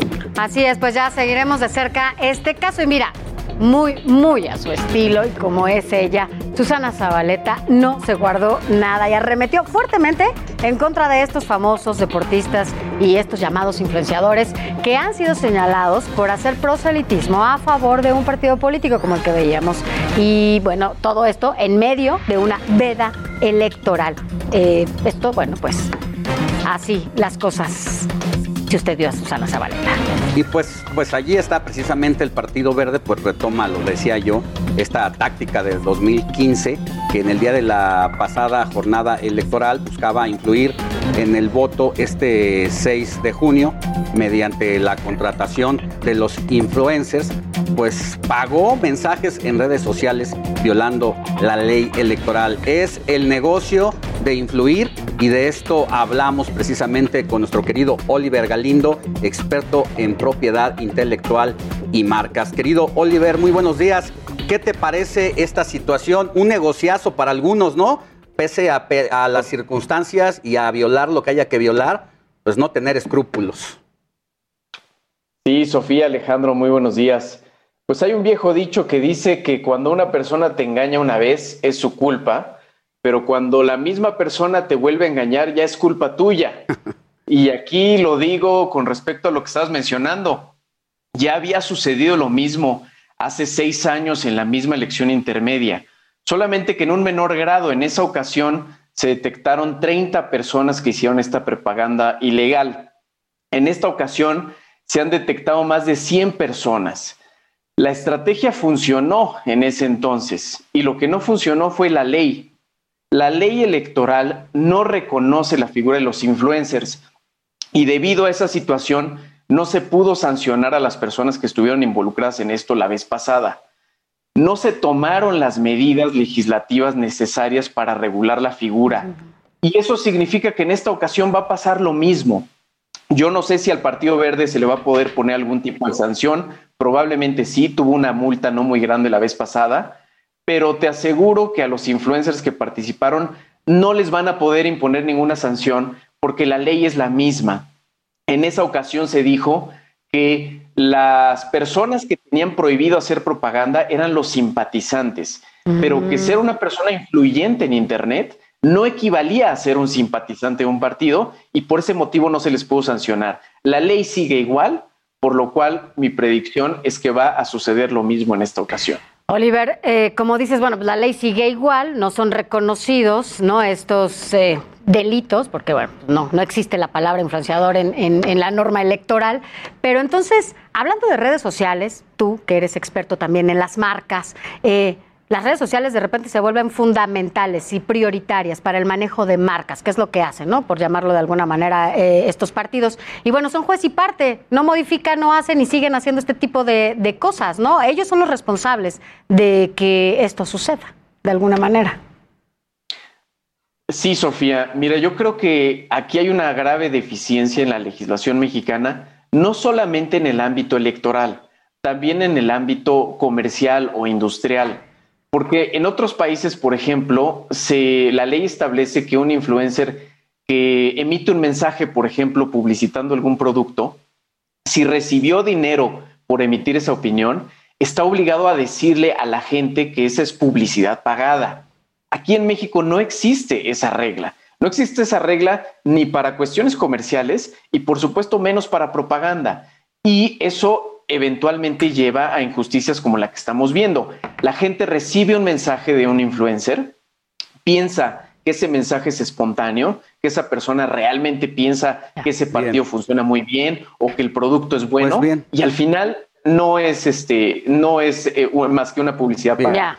Oliver, pues pones el dedo en la llaga y pues muchas gracias. Seguiremos platicando contigo más adelante. Al contrario, a sus órdenes, Sofía Alejandro. Mientras tanto, vamos a un corte comercial y regresamos al Heraldo TV y al Heraldo Radio para seguir platicando sobre cambios en el gabinete y otros temas.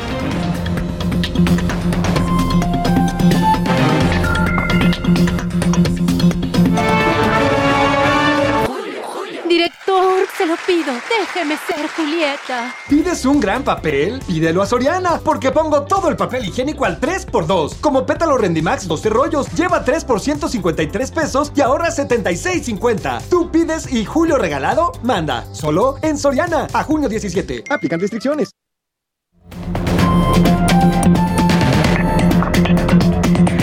Gracias por continuar con nosotros. Recuerde, estamos de manera simultánea en televisión en el canal 10. Nos puede seguir también en todas las plataformas de El Heraldo de México y también a través de todas las frecuencias de radio a nivel nacional, de punta a punta, ya lo sabe, y también más allá de las fronteras. Y sigamos con la información. Mire, en temas que tienen que ver con el gabinete, el presidente Andrés Manuel López Obrador el miércoles pasado anunció cambios en su, pues, en su eh, gabinete. Arturo Herrera, actual secretario de Hacienda, se va como director del Banco de México y llega a su lugar Rogelio Ramírez de la O, pero vamos a conocer al nuevo secretario de Hacienda.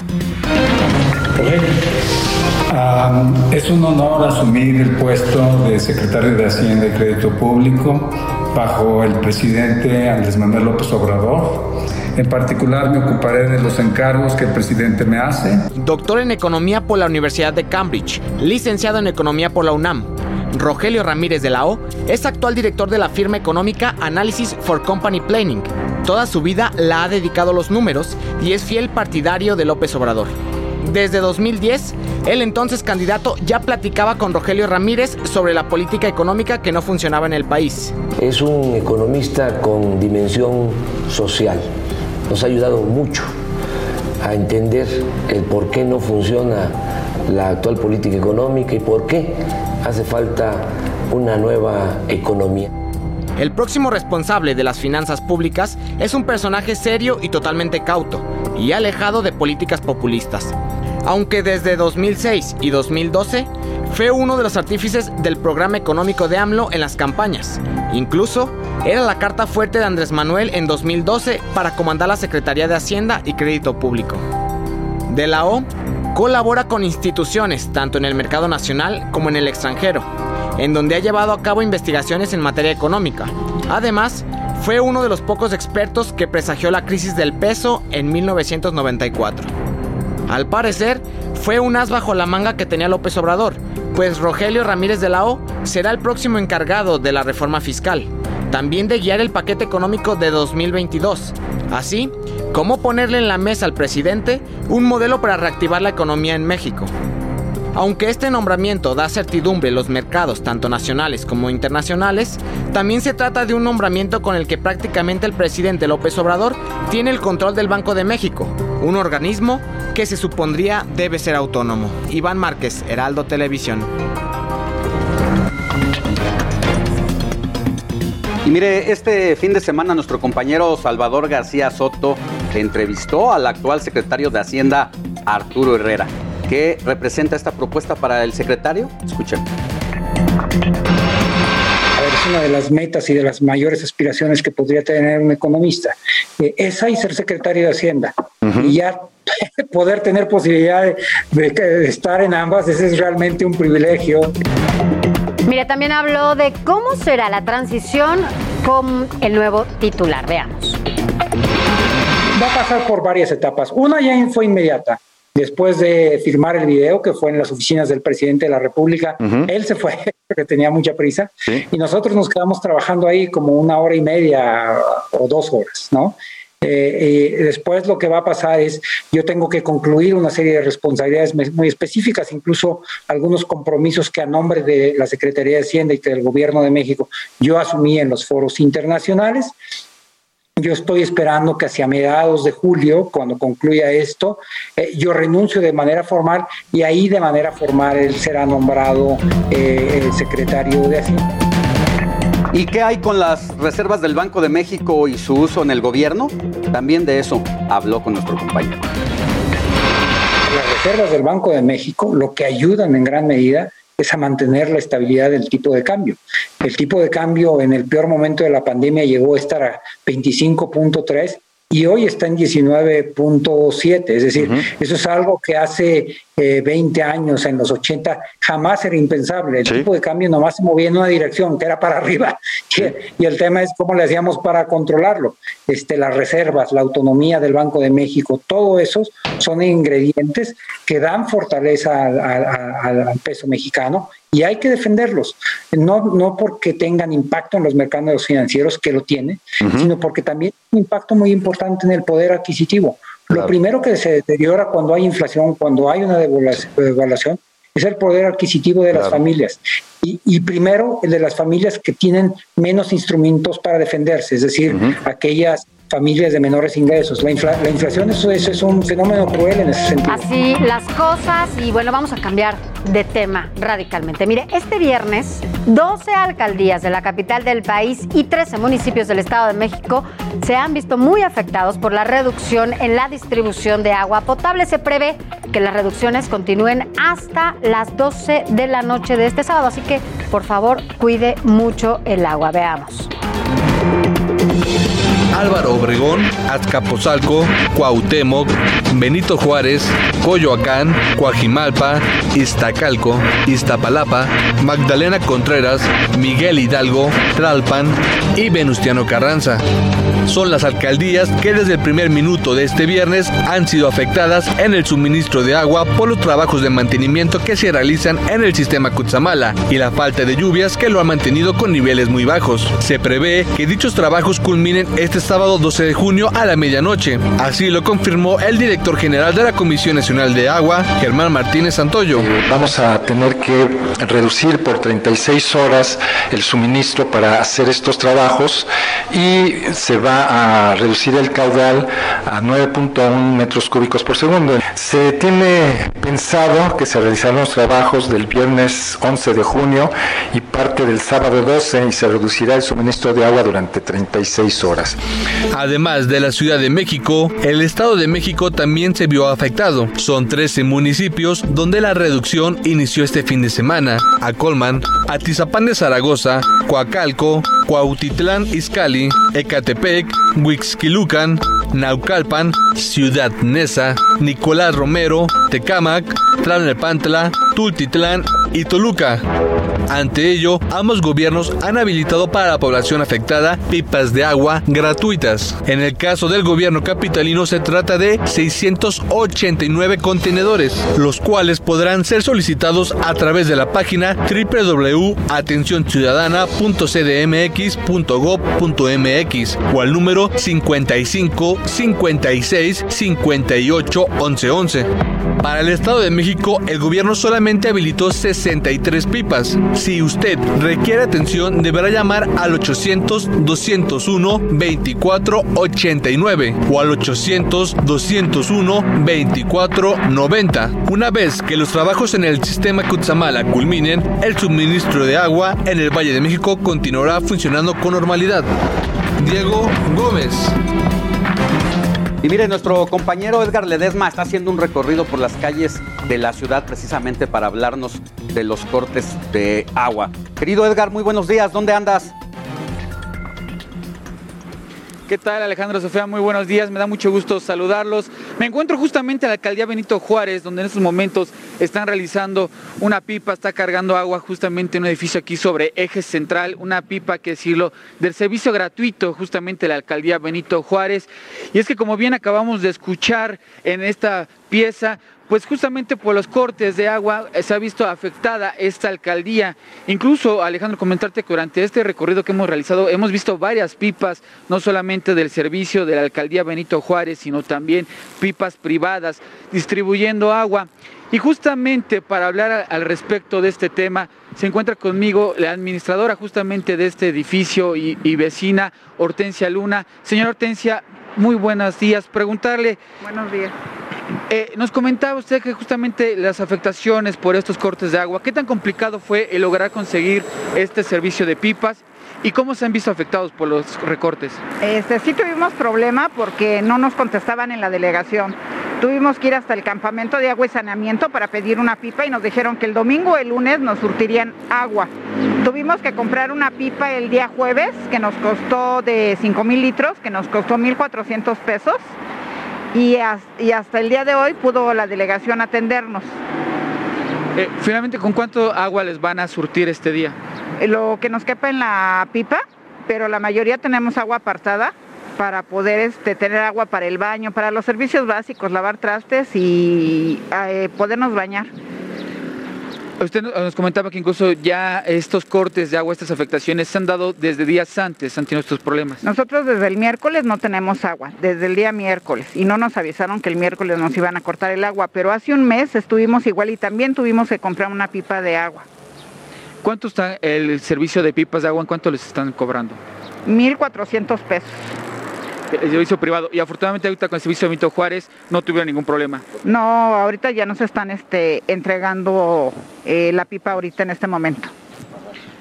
Alejandro, eh, parte ahí de lo que escuchamos y justamente hay que recordar que eh, estos cortes que nos comentaba justamente la vecina, se han venido dando también las afectaciones de los cortes de agua, no solamente por los, los reparaciones que están haciendo el sistema Cutzamala, como es en esta ocasión. También hay que recordar que hay un problema de sequía en la Ciudad de México. Incluso ayer se reportaba que el sistema Cutzamala está cerca de 22% de su capacidad, está realmente en una crisis. Y es justamente la alcaldía Benito Juárez una de las que ha sido más afectadas por este problema. Que hay que comentarlo, no es una situación de la alcaldía, el sistema de eh, depende de la Ciudad de México, quien se encarga justamente de hacer estos cortes. Y bueno, y el tema de la sequía es un tema que hemos venido manejando aquí en el Heraldo Media Group, donde hemos hablado justamente de estas afectaciones que ya llevan meses y vamos justamente a acercarnos a tratar de ver cómo está justamente la cisterna de este edificio que nos comentaba justamente la vecina que desde el miércoles ellos no tienen agua justamente aquí en este edificio y que han tenido que pues ya estar con cubetas, con botes de agua y este, apartándolas para poder bañarse, poder lavar los trastes, poder hacer las necesidades, eh, las primeras necesidades. Y justamente, eh, bueno, estamos viendo cómo ya se está llenando esta pipa. Alejandro, vamos a seguir dándole recorrido por las demás alcaldías justamente para ver cómo se está viviendo estas afectaciones por los cortes de agua y justamente también por este sistema Cusamala que se encuentra a un 22% de capacidad. Bien, querido Edgar, pues no queda otra más que tener conciencia, porque hemos visto aquí en el Heraldo Media Group reportajes de cómo está la situación del sistema Cutzamala, pero es una situación que priva en todo el país ante la falta de lluvias, es nacional el problema y pues hacer el llamado a cuidar y ahorrar el agua. Y solamente comentar, Edgar, en estas contingencias, cuando no hay agua, eh, las alcaldías como Benito Juárez están llevando estas pipas de manera gratuita. No se cobre el agua, es un tema, ni el servicio es, es todo gratis. Y también es importante destacar, Edgar, que pueden llamar a SACMEX que es este sistema de aguas, no responsable justamente del abastecimiento. Así que bueno, ya lo sabe, cuide el agua, sobre todo este fin de semana, porque hay un mantenimiento que se le está dando al Cutzamala. Pues bien, querido Edgar, seguimos pendientes. Muchas gracias por tu reporte. Así es, Alejandro. Que tengas sí, buen y día. justamente nos precisar, justamente esta pipa es de servicio gratuito. Muy buen día. Sí. Y pues ahí está, ahí está lo que dice Edgar Ledesma. A usted si le cobran las pipas en el precio que sea, por favor denúncielo ante la autoridad correspondiente. Y bueno, para quienes eh, tienen duda sobre los municipios mexiquenses que están siendo afectados por el abasto del agua, estos son Acolman, Atizapán de Zaragoza, Coacalco, Ecatepec, Whisky Lucan, Naucalpan, Nezahualcóyotl, Nicolás Romero, Tecámac, Tlalnepantla, Tultitlán y Toluca. Todo esto una zona periférica a la Ciudad de México. Así es. Bueno, mientras tanto, eh, vámonos a otros temas aquí en la Ciudad de México. Los cortes son en 12 alcaldías. Es Álvaro Obregón, Azcapotzalco, Benito Juárez, Coyoacán, Coajimalpa, Cuauhtémoc, Iztacalco, Iztapalapa, Magdalena Contreras, Miguel Hidalgo, Tlalpan y Venustiano Carranza. Son estas las alcaldías que se verán afectadas por el abastecimiento de agua. Pues ahí está una situación.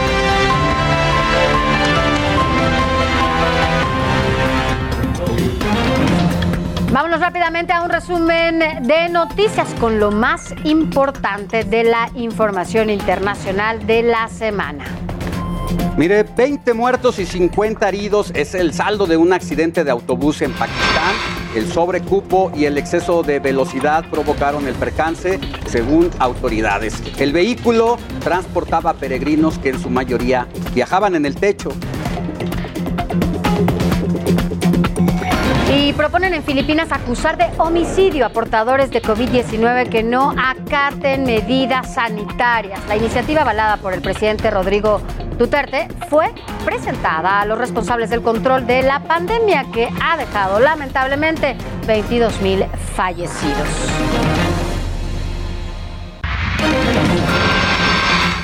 Ordena a Estados Unidos tirar millones de vacunas contra la COVID-19 de Johnson Johnson. La FDA considera que no tienen condiciones para usarlas. El diario The New York Times estima que serán desechadas alrededor de 60 millones de dosis. Mire, otorga premio Pulitzer mención especial a joven que documentó asesinato de George Floyd el pasado 25 de mayo del 2020. Darnella Frazier, de 18 años, grabó el momento justo en que el afroamericano fue detenido y asfixiado por un policía de Minneapolis.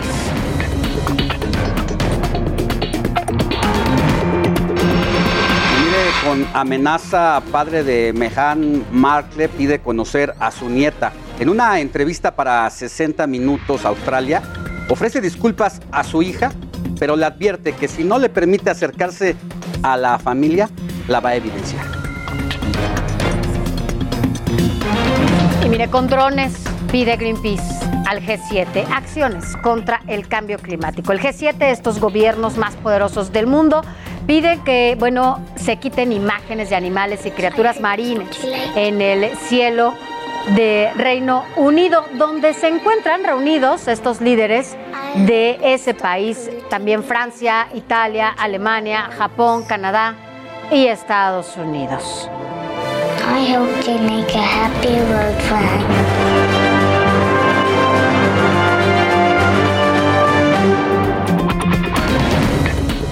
mire, vámonos a otra información, información nacional. Esta semana se realizó el regreso a clases en Ciudad de México y se reportó el primer caso de COVID-19 de un estudiante de secundaria en la colonia Miguel Hidalgo, allá en la delegación Tláhuac. Tenemos vía Zoom al presidente de la Unión Nacional de Padres de Familia. Muy buenos días, eh, Luis Arturo Solís, ¿cómo está?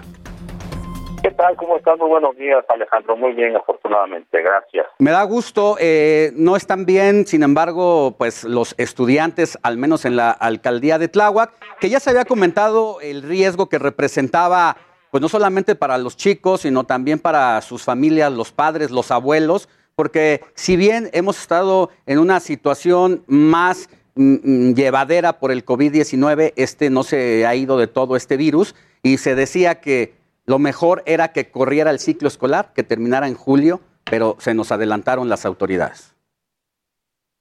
Pues sí, mira, Alejandro, nosotros desde el mes de marzo, en cuanto el presidente de la República dio a conocer que siete estados de la República eh, iban a regresar a clases, desde ese momento nosotros empezamos a insistir a la autoridad federal, a la Secretaría de Educación Pública, así como a la Secretaría de Educación en los distintos estados, que nos dieran información certera y que a la vez esta información certera generara certidumbre en toda la ciudadanía.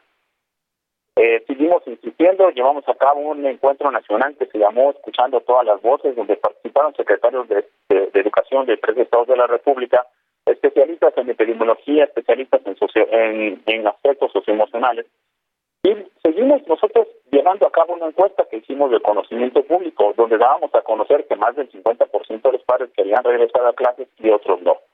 Por consiguiente, insistíamos a la autoridad que debían de existir protocolos y deberían de existir la información suficiente y el cumplimiento de protocolos para llevar a cabo el regreso a clases, como nosotros lo hicimos, un regreso a clases responsable.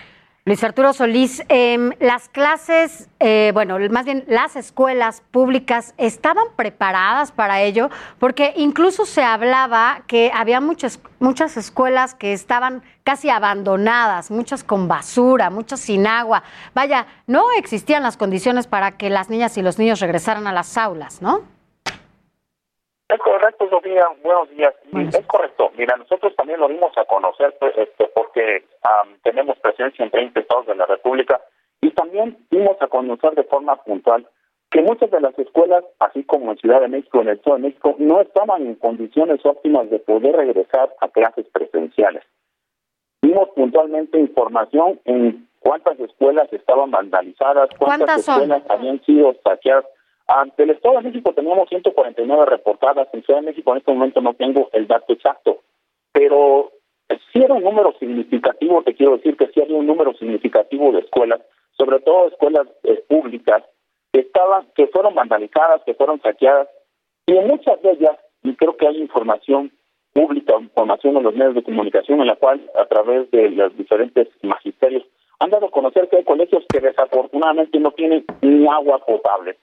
Esto es pues muy muy lamentable y a la vez muy preocupante porque también como lo bien lo comentabas hubo y sigue habiendo muchas escuelas que quedaron en el total abandono por consiguiente pues no están en condiciones de regreso a clases presenciales. Luis Arturo Solís, ¿ustedes ya pudieron platicar con la autoridad, algún representante de educación pública local o federal, precisamente para hablar de esta situación? Mira, en el caso particular de la Ciudad de México, desafortunadamente no no no hemos podido tener contacto con la con la autoridad educativa.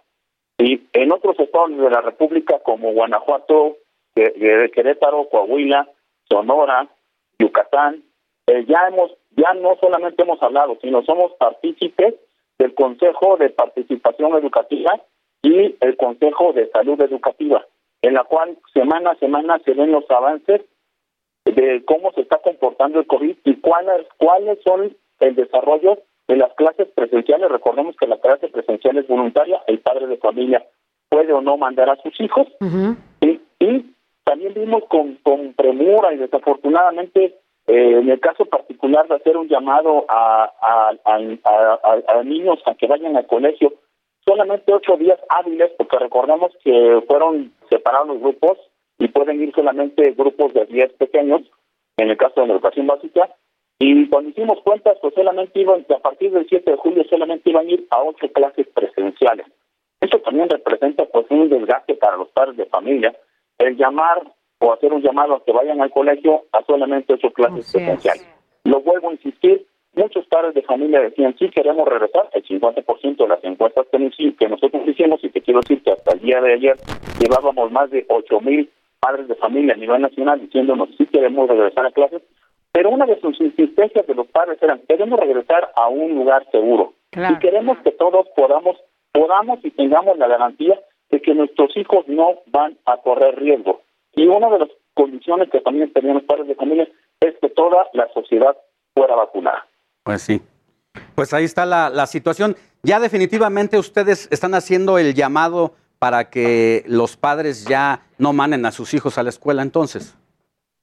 Pues nosotros les hemos insistido, yo estoy de acuerdo, estamos muy conscientes que muchos de los niños tienen muchas situaciones de carácter socioemocional, pero el ir a ocho clases pues no va a resolver la problemática. Al contrario, yo creo que nosotros como padres de familia tenemos que ser muy conscientes de la situación, tenemos que ser muy responsables y como lo he pedido a los padres de familia y se lo he pedido a, la, a los diferentes, eh, este, eh, a, la, a la Secretaría de Educación, a los diferentes estados, por favor, háganos partícipes a los padres de formar parte de los consejos de participación escolar. No nos llamen solamente a dar la cuota extraordinaria, no nos llamen a limpiar la escuela, llámenos a participar para ser parte de los protocolos y también actuar de forma responsable para que nuestros hijos lleguen y estén en un lugar seguro cuando regresen al colegio. Así es. Debemos de ser muy claros.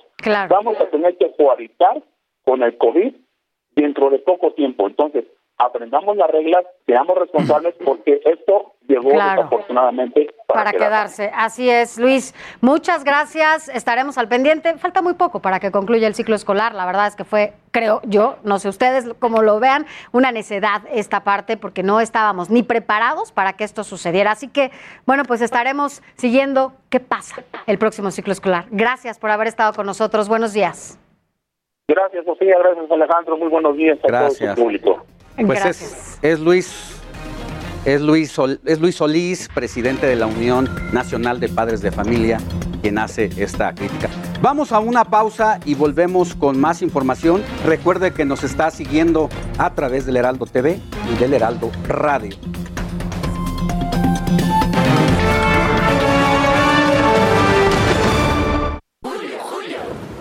Llévate el paraguas.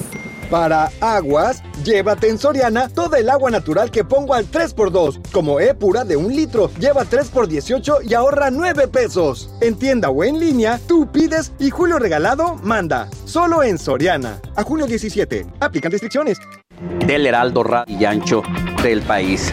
Eh, también lo sabe, nos escuchan en radio en el sur de los Estados Unidos. Ahí estamos para todos nuestros amigos que cada semana se sintonizan con nosotros. Y ahora es momento de saber qué hay en la actividad deportiva este fin de semana.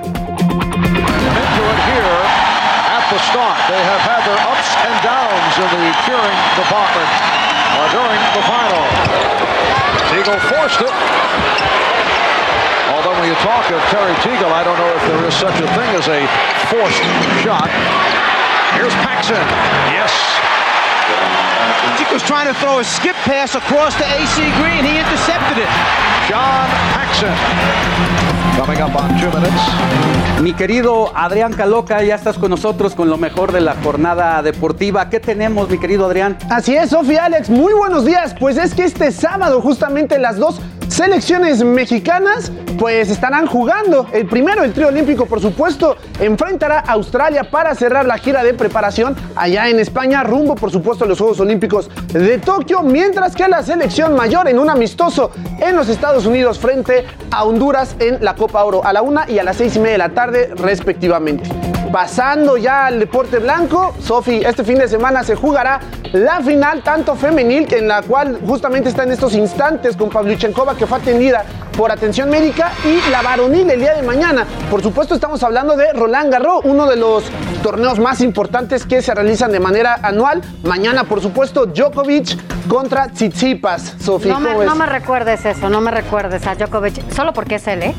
Porque bueno, aquí el descalifico hay que decir. Ya sé, ¿verdad? Así está la situación, estamos viéndolo justo ahorita en pantalla, porque la verdad es que va a ser un duelazo. Venía de ser cuatro veces consecutivas campeón el señor, eh, el señor, eh, bueno, justamente Nadal, y lo eliminan ahora en semifinales. Así la situación. Pero pasando ahora a eh, la Fórmula 1, donde Checo Pérez, pues bueno, ya lo vimos anteriormente, nos llevó una grata sorpresa al haber ganado el pasado fin de semana el Gran Premio de Azerbaiyán. Ahora correrá el día de mañana el Gran Premio de Canadá, la continuación, por supuesto, de lo que es esta temporada 2021, en donde Checo actualmente es tercer lugar en el campeonato de pilotos y lidera junto con Max Verstappen la competencia de escuderías. A ver, mi querido Adrián, explícanos qué pasó con el Checo y con Hamilton, este aparentemente invencible competidor que no sé qué tiene, pero estaba ganando todas y de repente el Checo Pérez le da la sorpresa. ¿Qué ocurrió? Así es, justamente, pues bueno, se habla de un error que tuvo el campeón británico de Mercedes, por supuesto, en los últimos instantes de la carrera, en donde apretó mal eh, los botones. Sabemos que tiene muchísimos botones su volante, se fue de recto y casi, incluso, pues colisiona justo con Checo Pérez. Pero bueno, el mexicano se llevó este gran premio. Y nada más para finalizar en cuanto a la NBA, los playoffs, por supuesto, de la liga de básquetbol más importante en el mundo, pues continúan este fin de semana. Hoy habrá un partido más entre los Jazz y los Clippers, por supuesto, en cuanto a la ronda de semifinales de conferencia, en donde los Suns también mencionaron un poquito el día de ayer, vapulean en su serie 3-0 los Denver Nuggets y ya están solamente a un encuentro de jugar la final de conferencia, muchachos. Y en cuanto a la información rápidamente y solo de momento en la Eurocopa, por supuesto, en este momento que se está realizando, Suiza con gol de Bril en bolo está derrotando un gol por cero a la selección de Gales. Sofi, Alex. Pues muchísimas gracias, mi querido Adrián. Vamos a seguir eh, pues con estos temas, vamos a seguir a Checo Pérez mañana y bueno, pues también los partidos de la selección. Claro que sí. Gracias. Gracias. Vámonos a otra información y es que bueno, sin duda usted lo sabe, tenemos ocho días de estas elecciones, estas las más grandes e importantes en la historia de México. Y bueno, pues generaron muchas, muchas toneladas de basura, pero para saber de qué se trata y cuánto y cómo se va a reciclar, veamos esto, escuchémoslo. Las campañas electorales más grandes de México también generaron entre 50 y 60 toneladas de basura electoral. Durante los últimos meses, la cara, nombre o partido político de poco más de 20 mil personas que aspiraron a algún cargo público llenaron el país. De acuerdo a las disposiciones para el control de la propaganda electoral del INE, el encargado de retirar esta basura electoral es el gobierno de la Ciudad de México y las alcaldías en cada una de sus demarcaciones. Pero, ¿qué deben hacer con ella? La propaganda retirada de la vía pública deberá ser enviada a centros de reciclaje, acreditando mediante las constancias que estos emiten la entrega de dichos materiales. Toda la propaganda electoral impresa tenía que ser reciclable, fabricada con materiales biodegradables que no contengan sustancias tóxicas o nocivas para la salud o el medio ambiente, por lo que en teoría no debe de afectar a nuestra ciudad. Previamente los partidos políticos y candidatas o candidatos sin partido debieron presentar un plan de reciclaje de la propaganda que utilizarían durante su campaña. La ciudadanía pide sean más estrictos con este tema. Un poco de regulación, un poco más de regulación en cuanto a anuncios de ese tipo. Se ve mal.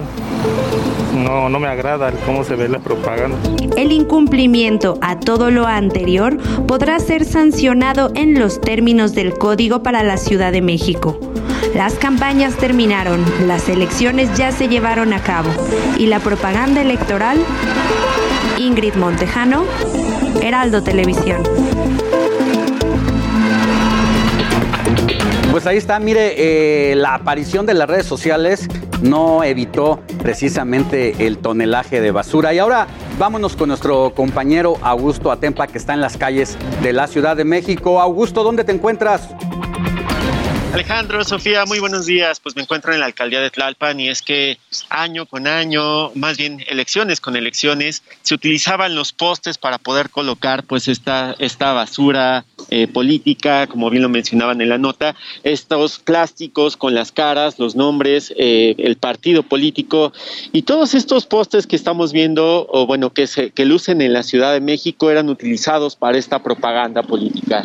Desde el lunes pasado comenzaron a retirarse todos estos eh, plásticos, estos eh, pedazos de madera, comenzaron a retirarse y hemos realizado una visita en varias colonias de la Ciudad de México y hemos visto que pues la mayoría ya lucen sin esta propaganda este tipo de plásticos. Ya fueron eh, retirados poco a poco, pero lo que continúa en estas pues en estos postes es el papel donde pues se colocaban estas caras, estos nombres y como podrás ver las autoridades no lo han quitado, pero lo que no quitan las autoridades lo quita la lluvia.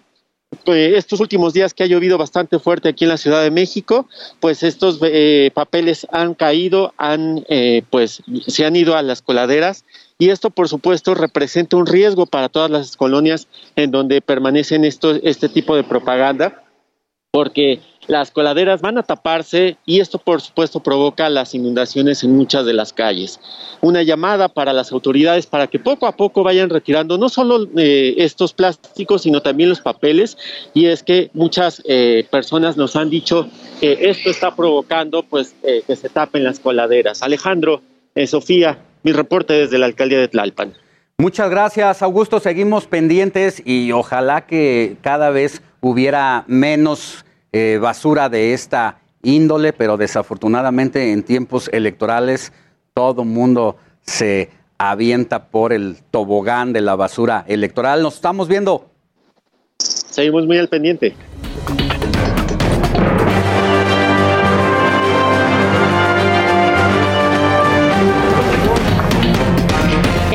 En más información que tiene que ver con lo electoral, los migrantes mexicanos en el mundo ya no quieren que solo se les ubique como una fuente de recursos económicos que ayudan justamente al motor económico del país. Ahora buscan el poder político. Pero para hablar sobre este tema eh, y sobre la nueva, nueva figura del diputado migrante, agradecemos que esté con nosotros aquí en el estudio a Raúl. Raúl es el diputado migrante, Raúl Torres, diputado migrante electo ya aquí en la Ciudad de México. Es el diputado chilango migrante. ¿Cómo estás, Raúl? Buenos días. Muy bien, Sofía, Alex, muchas gracias por la invitación. Muy contentos hoy del gran reto que tenemos para estos tres años. ¿De qué se trata? Cuéntanos, ¿de qué se trata esta nueva figura que además van a poner otra curul? ¿O cómo va a estar esto? Cuéntanos. Pues, ¿No? Porque eres nueva. Esta diputación es nueva, es histórica, pero sobre todo lo que representa es la participación de los capitalinos del exterior hoy en el Congreso de la Ciudad. Eso es importantísimo, marcamos historia. Te voy a decir que, por ejemplo, México es el tercer país en, América Latina de tener esta figura. Primero es Colombia, luego República Dominicana y entonces también hoy es con los migrantes mexicanos de origen capitalino en la ciudad. Ahora, a ver Raúl, esta figura eh, chilanga es nueva definitivamente. Eh, no se tiene ni siquiera un padrón de mexicanos en el exterior eh, eh, de, México, en todo el mundo. Hay una estimación eh, en los Estados Unidos donde tú vives, pero no se sabe cuántos hay en África, no se sabe cuántos hay en Europa, en Australia, y tú eres la representación de todos esos chilangos que están esparcidos por el mundo a, partir del conocimiento, desarrollando cosas, trabajando. ¿Y tú qué vas a hacer con todo eso? Justamente lo que tenemos que trabajar primero y una de las agendas de la campaña fue crear el Centro del Mexicano en el Exterior. La principal necesidad de los capitalinos es saber justamente eso, quiénes somos, qué hacemos y qué podemos aportar por la ciudad. Entonces, a final de cuentas, tenemos que ubicar esta nueva demografía, que te voy a decir un dato, la mayor parte están en los 48 años, la demografía de los capitalinos en el exterior. Por lo tanto, hablas de una nueva migración, una migración que presta a ser más activa en lo económico y mucho más participativa con la vida de la ciudad. Dentro de lo que sí sabemos, o de, porque seguramente tú sí tienes identificado cuántos chilangos hay en el mundo, eh, aproximadamente, ¿cuántos? Yo la mayoría en Estados Unidos, supongo que hay ahí, pero hay en España, hay en Alemania. Eh, ¿Cuántos son y cuántos votaron en esta elección? Había registrados 12.660 capitalinos para votar en esta elección, eh, de los cuales solo votaron alrededor de los 9.100, 9.200. eh, repartidos en Estados Unidos como país principal, luego Canadá, seguido de Alemania, España y el resto de Europa, incluso una parte importante también en Oceanía. Eh, se está viendo que la demografía cada vez hace que crezca más esta diáspora, ¿no? Por lo que yo decía hace rato, son 48 años en promedio de edad. Por lo tanto, se está viendo también un crecimiento muy importante en la migración que hoy existe hacia Europa. Por lo tanto, se están pensando que puede haber de 100 mil a un millón en esa potencialidad, porque repito, no hay un censo como tal de los chilangos fuera. Ahora, tú llevas la migración en la sangre completamente. Tu padre migrante llegó a México, se estableció, luego se fue a los Estados Unidos, te llevó a ti y ¿cómo estamos viendo la figura del migrante? Lo seguimos viendo como el migrante pobrecito eh, que se va de espalda mojada, sin papeles y ¿realmente estamos en esa generación o ha evolucionado la migración? Desgraciadamente nos siguen viendo así, como esa migración del pobrecito, aquel que se fue.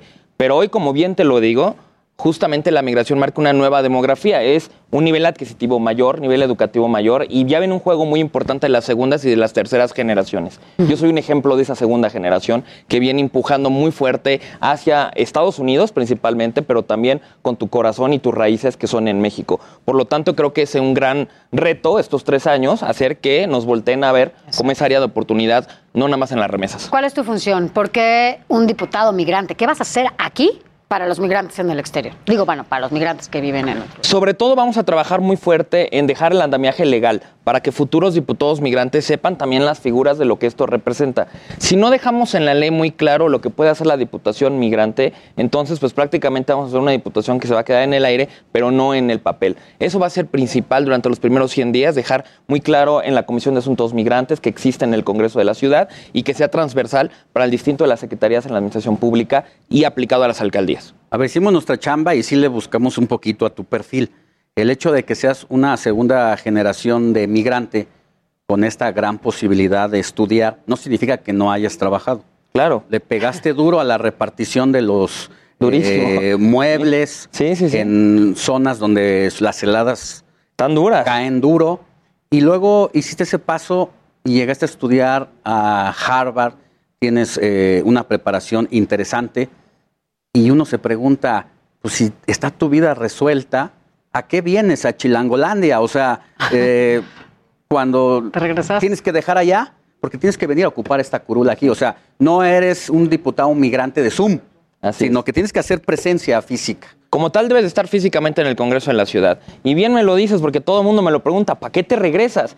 Y yo fui el primero cuando doy conferencias en las universidades en Estados Unidos de decir, tenemos que aplicar este privilegio que hoy tenemos para cambiar la vida en la Ciudad de México, que es el corazón de donde nacimos, donde se quedan nuestras familias. Y pues bueno, alguien tiene que hacerlo. Entonces, pues tuvimos que ahorrarle bien para regresarnos porque aquí en. México pues, se gana menos, ¿no? ¿Qué sientes entonces de regresar de donde saliste además, no?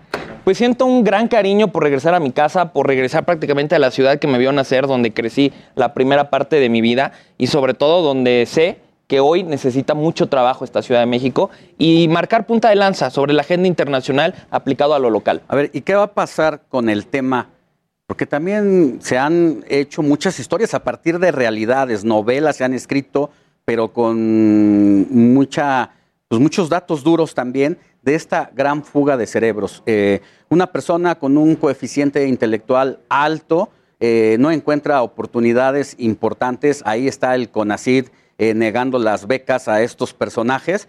Y entonces si te ofrecen eh, irte a estudiar, te pagan todo y además te dan una lana extra para que desarrolles un proyecto, como el caso de un amigo que conozco, Cristian Peñalosa, que le negaron cinco veces la posibilidad Mm. en el CONACID y se fue a Japón y hoy está desarrollando la inteligencia artificial con la neurociencia, eh, se nos van y es probable que muchas veces no los regresemos.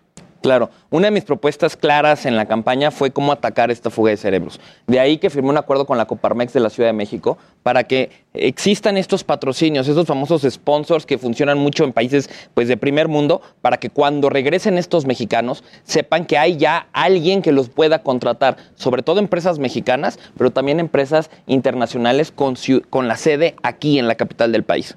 Ok, pues ¿qué, ¿qué le dices a quienes votaron por ti y también los que no votaron?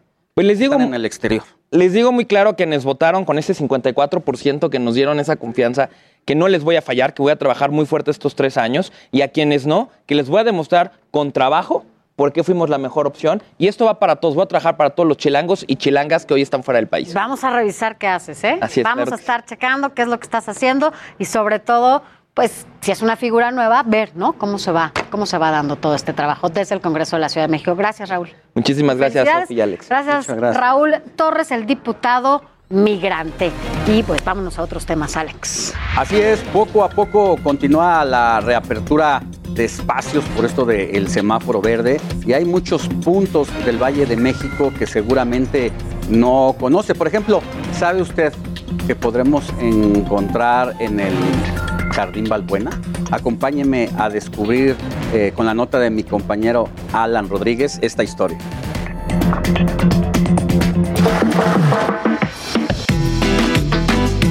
Hola, ¿qué tal amigas, amigos? Bienvenidos al Tianguis de la colonia Jardín Balbuena. Acompáñenme, este recorrido inicia en la calle Anselmo de la Portilla y termina en la avenida Galindo y Villa. Vamos a conocer este espacio. Este tianguis se encuentra en la alcaldía de Venustiano Carranza, al interior de una unidad habitacional. Curiosamente es un tianguis muy pequeño, sin embargo, en él podrán encontrar todo tipo de artículos, gran variedad y sobre todo a muy buenos precios.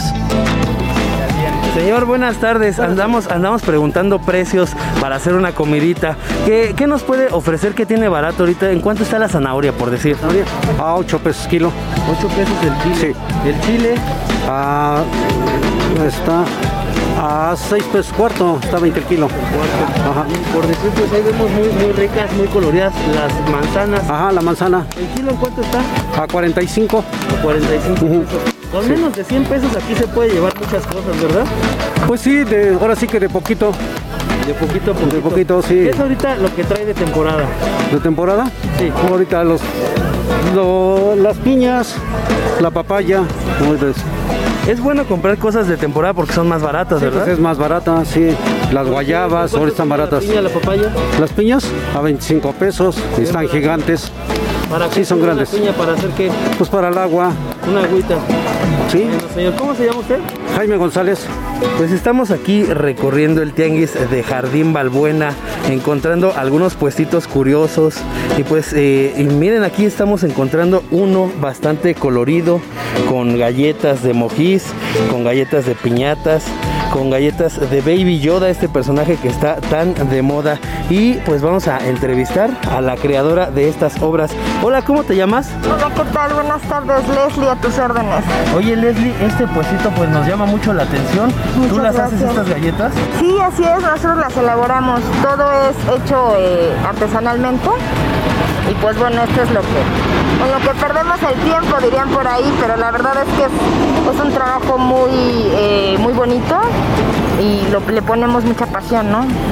Amigas y amigos, llegamos al final de este recorrido en el tianguis de la colonia Jardín Balbuena, en donde pudimos encontrar grandes ofertas, muy buenos precios, conocer a personas muy interesantes quienes están sacando su economía familiar a través de este tipo de mercados ambulantes. Yo soy Alan Rodríguez, estén pendiente porque vamos a estar visitando los tianguis de su colonia. Muchas gracias.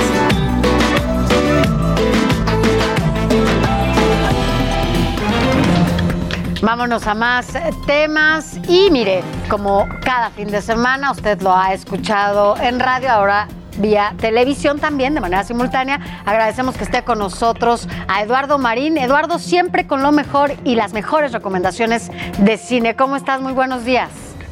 Encantado de estar con ustedes, feliz de la vida de estar aquí ahora en televisión también con ustedes, Sofía, Alejandro.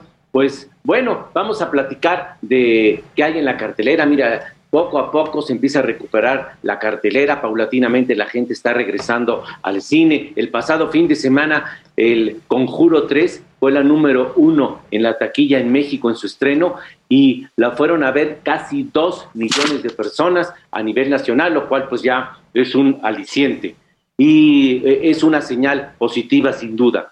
Ahora, la película que está en cartelera y que es indispensable de ver, obligada, que realmente es una experiencia gratísima, es la película danesa Una ronda más, que por fin se estrenó en México este fin de semana y realmente es una experiencia de vida, es una película emotiva, sagaz, eh, creativa, innovadora, nada convencional, realmente vale muchísimo la pena que eh, eh, esta película que ganó el Oscar, acaba de ganar el Oscar a Mejor Película Internacional, ganó también el BAFTA de la Academia Británica y el César de la Academia Francesa a Mejor Película Extranjera. Y fíjense, la historia es muy atractiva, muy curiosa, pero muy aguda, muy profunda. Es un grupo de amigos que se sienten frustrados, que están pasando por ciertos problemas personales y que quieren eh, poner en práctica, llevar a la práctica una teoría que tienen, de que es que si mantienen un cierto nivel de alcohol en la sangre, les va a hacer esto, pues, que sean más seguros, que sean más simpáticos, que tengan mayor confianza, que se desempeñen mejor en el trabajo, en fin. Esta teoría la llevan hasta sus últimas consecuencias y realmente pues toda la historia es sorprendente, pero está trazada con una gran inteligencia. Puede parecer un relato un poco de chunga, pero es muy sagaz, es muy inteligente, es una lección de vida aleccionadora que incita además a la reflexión pues sobre las relaciones interpersonales. Eh, no es una película sobre problemas de alcoholismo, es una película sobre la vida, es un testimonio de la naturaleza humana, de eh, los miedos, las inseguridades, sobre las relaciones humanas en general. El director es uno de los cineastas más aclamados, más prestigiados a nivel internacional, que es el danés Thomas Vinterberg, que realizó una película muy aclamada, La Celebración, y está interpretada por Max Mikkelsen, uno de los actores europeos más conocidos y más brillantes, a quien vimos en una película de James Bond hace unos años, Casino Royale, interpretó una película inquietante que es La Casa, la serie de televisión de Hannibal, en fin, es una película redondísima, completa, vale muchísimo. Vale la pena. Eh, una ronda más. Y por cierto, déjenme comentarles para terminar que ha causado tanta sensación la película que ahora Hollywood va a ser un remake y la va a protagonizar Leonardo DiCaprio. ¿Mm? DiCaprio va a interpretar. Después de mucho tiempo, después de mucho tiempo, Eduardo Marín regresa. Así es, así es, ¿no? será un verdadero goce verlo a DiCaprio, que es un gran actor. Así es. nuevamente a los remakes y veremos qué tal le queda, pero vayan a ver una ronda más de Dinamarca. Gracias, Eduardo Marín. Buen fin de semana. Hasta luego, muy buenos días. Bye. Gracias. Gracias. Pues nosotros ya llegamos al fin de esta edición de sábado 12 de junio. Agradecemos que haya estado con nosotros a través de todas nuestras frecuencias en radio y a través de televisión. Nos escuchamos mañana en radio y nos vemos el próximo sábado por este canal. Hasta pronto, Sofía. Nos vemos, Alex.